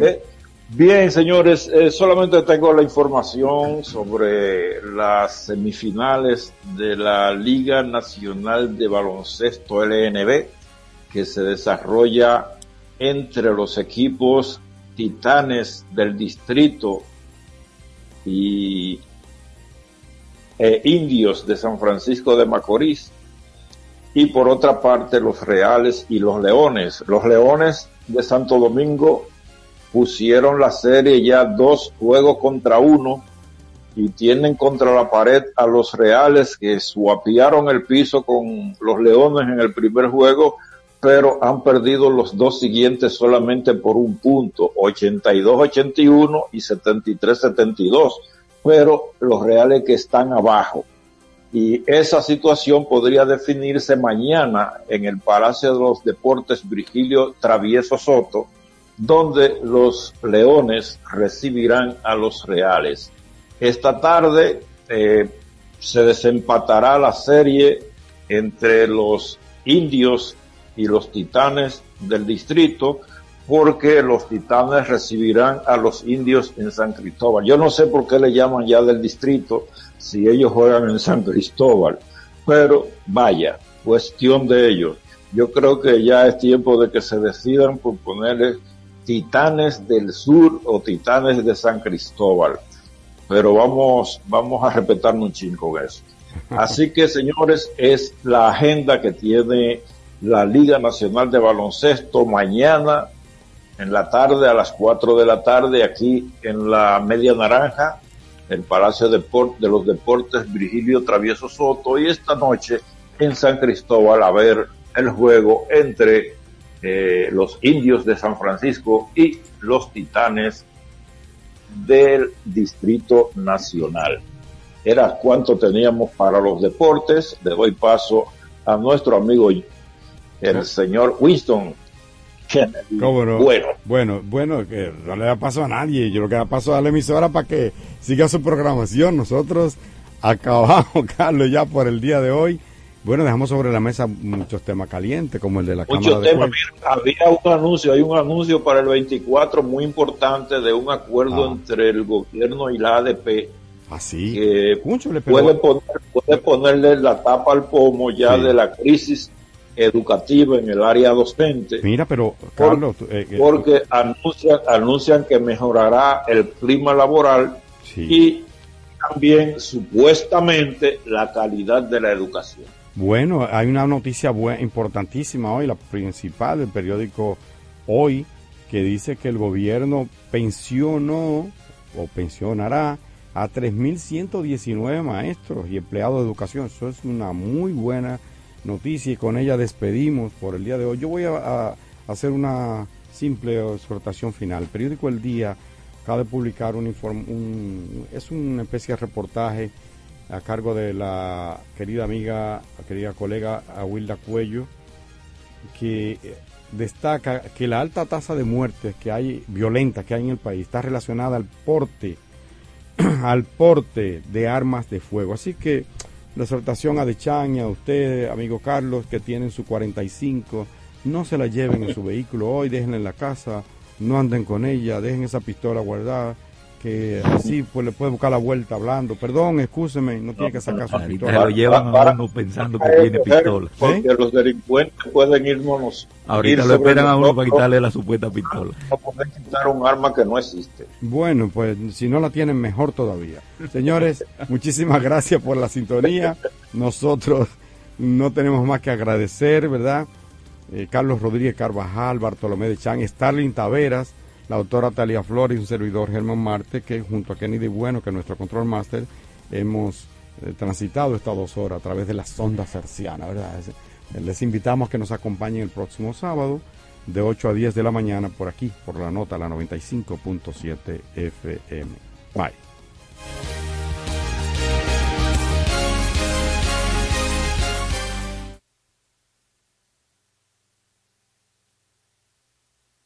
La Superintendencia de Bancos presentó a la franca. Te acompaña la nota 95.7. Banreservas presenta Escarbando en la Historia con Cuquín Victoria. Jamaica fue el nombre que le dieron los ingleses a esa isla, cuyo nombre significa isla de agua y madera, que era como lo llamaban los aborígenes vivían ahí. Activa tu token digital en la app Banreservas. Realiza pagos y transferencias sin la necesidad de la tarjeta de códigos. Busca el icono de tu token digital en la pantalla de bienvenida de tu app Banreservas. Y si aún no puedes visualizarlo, espera a que sea habilitado en tu aplicación. Recuerda que el banco nunca te enviará enlaces por correo para activarlo. App Banreservas, tu banco fuera del banco. Banreservas, el banco de todos los dominicanos. Te acompaña la nota 95.7. Conoce de todo.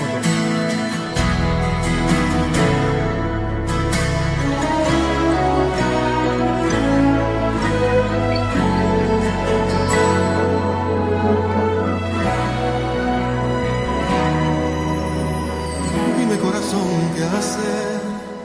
Estoy sintiendo que me ahoga el tiempo, no sale bien la vida ni nuestros sueños y se convierte todo en puro deseo.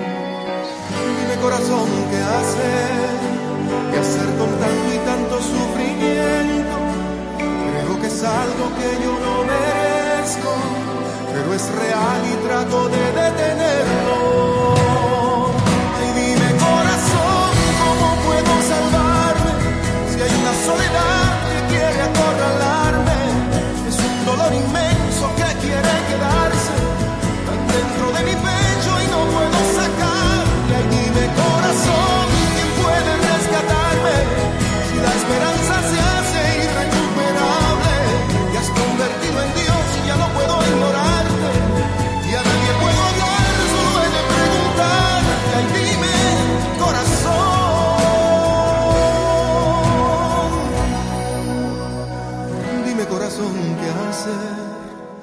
Esta distancia es más que lejanía.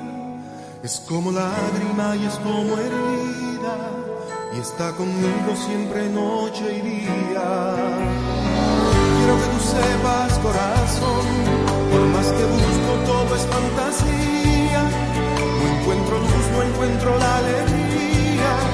Solo hay un ser que llena el alma mía. Y dime, corazón, ¿cómo puedo salvarme?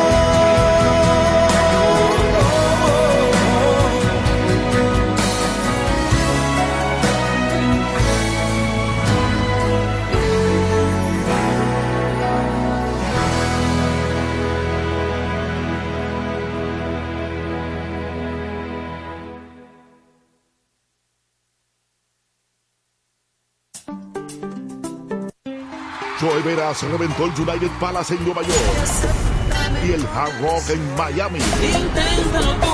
En su país natal, República Dominicana, repite la historia.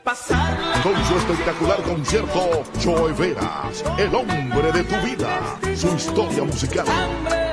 Estrellas invitadas. Única presentación sábado 29 de julio. Concierto Joe Veras, el hombre de tu vida, su historia musical.